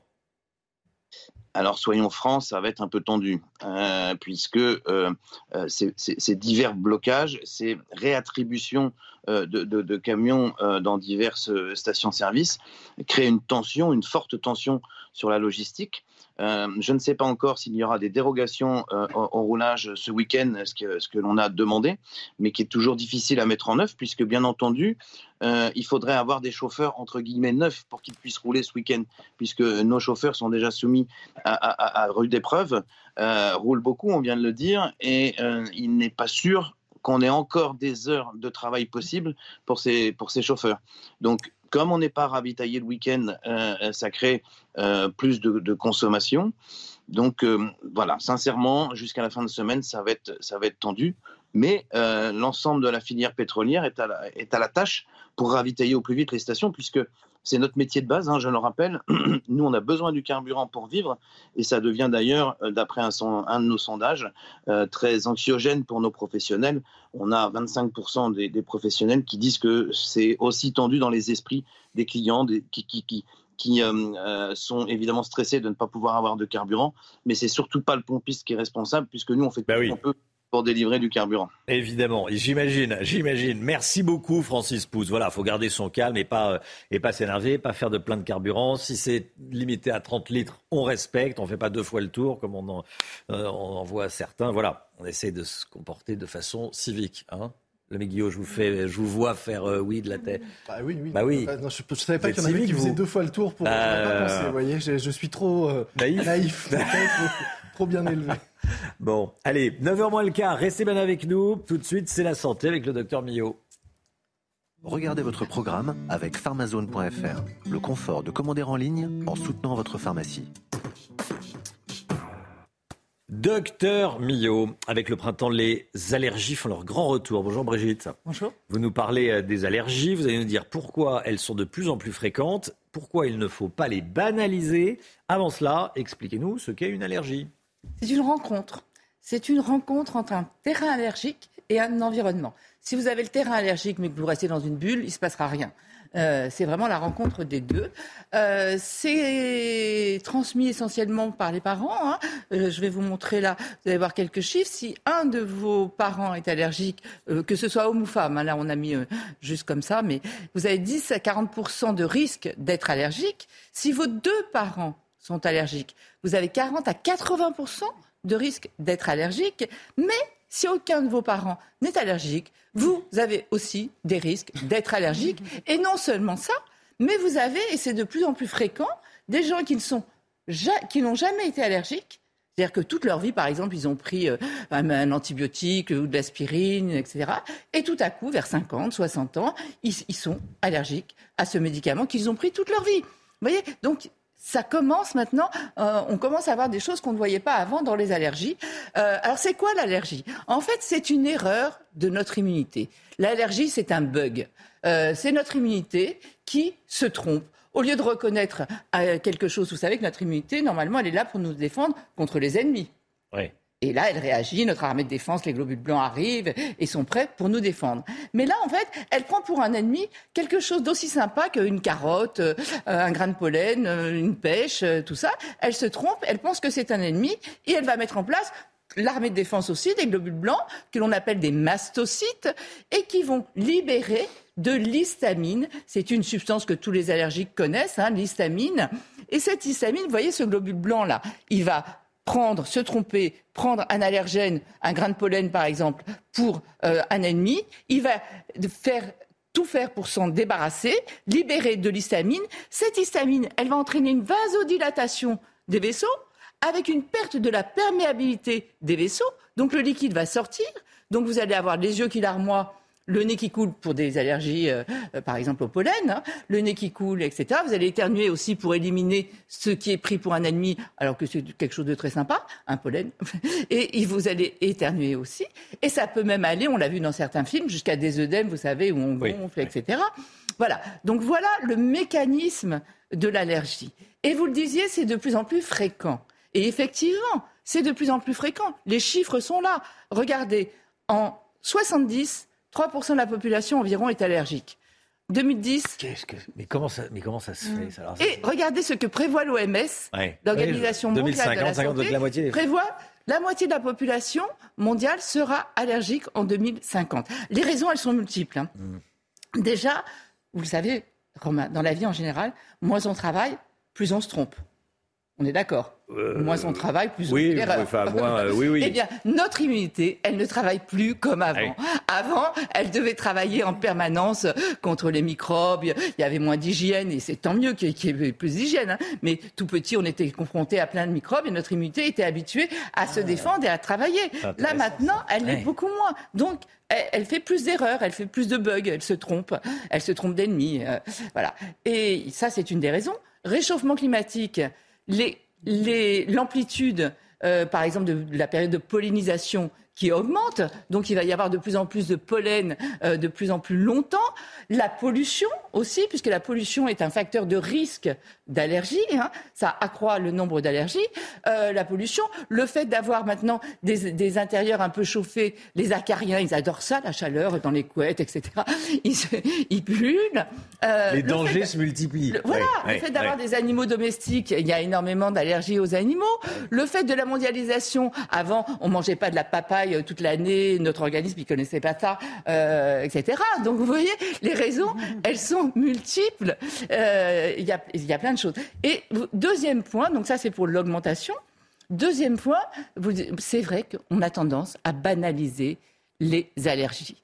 Regardez, la durée de le temps entre le premier symptôme d'une allergie et la consultation, sept ans avant de consulter. Pour les gens, avoir une allergie, c'est rien, c'est bénin, c'est pas grave. C'est quoi finalement? Les yeux qui larmoient, le nez qui coule Alors que pas du tout. Quand vous êtes allergique, mais c'est épuisant d'éternuer tout le temps, d'avoir le nez qui coule en permanence, d'avoir les yeux qui larmoient en permanence. C'est épuisant. Il faut absolument aller consulter, surtout qu'il y a des traitements, il y a des désensibilisations qui n'ont plus rien à voir avec ce qu'on avait avant, on devait faire des piqûres, etc., etc. Maintenant, ça se prend en comprimé, ça marche très bien. Euh, donc, il faut absolument aller consulter un allergologue. D'abord, il vous donnera tous les conseils pour éviter, évidemment, d'être en contact avec les allergènes. Déjà, il faut trouver le coupable. Vous menez une petite enquête pour savoir à quoi vous êtes allergique. Parfois, c'est évident comme des pollens, mais parfois, c'est un peu moins évident, notamment dans l'alimentation, etc. Et puis après, il y a des traitements. Il faut arrêter de banaliser les allergies, surtout que 30% des rhinites allergiques peuvent se transformer en asthme. Donc vous voyez, et l'asthme, ce n'est pas une maladie euh, bénigne. Donc il faut absolument euh, ne pas hésiter à aller consulter. Vous avez regardé votre programme avec pharmazone.fr, le confort de commander en ligne en soutenant votre pharmacie. 9h10, merci d'avoir choisi CNews pour démarrer cette journée. On se retrouve demain matin avec Marine Sabourin, avec le docteur Millot, avec Gauthier Lebret, avec Alexandre Plan et le Mick Guillot. Gauthier Lebret, toujours le mot pour rire. On essaye pour on essaye. ce matin. Si on se réveille en la tête, ça marche pas. Hein. Vous avez bien raison. Allez, dans un instant, c'est l'heure des pros avec Pascal Pro et tous ses invités. Belle journée à vous. cnews.fr euh, si vous le souhaitez. Et puis euh, le meilleur de l'info tous les soirs avec, euh, avec Olivier Benkimoun, 21h sur CNews. Belle journée à vous. À demain. Tout de suite, Pascal Pro dans l'heure des pros.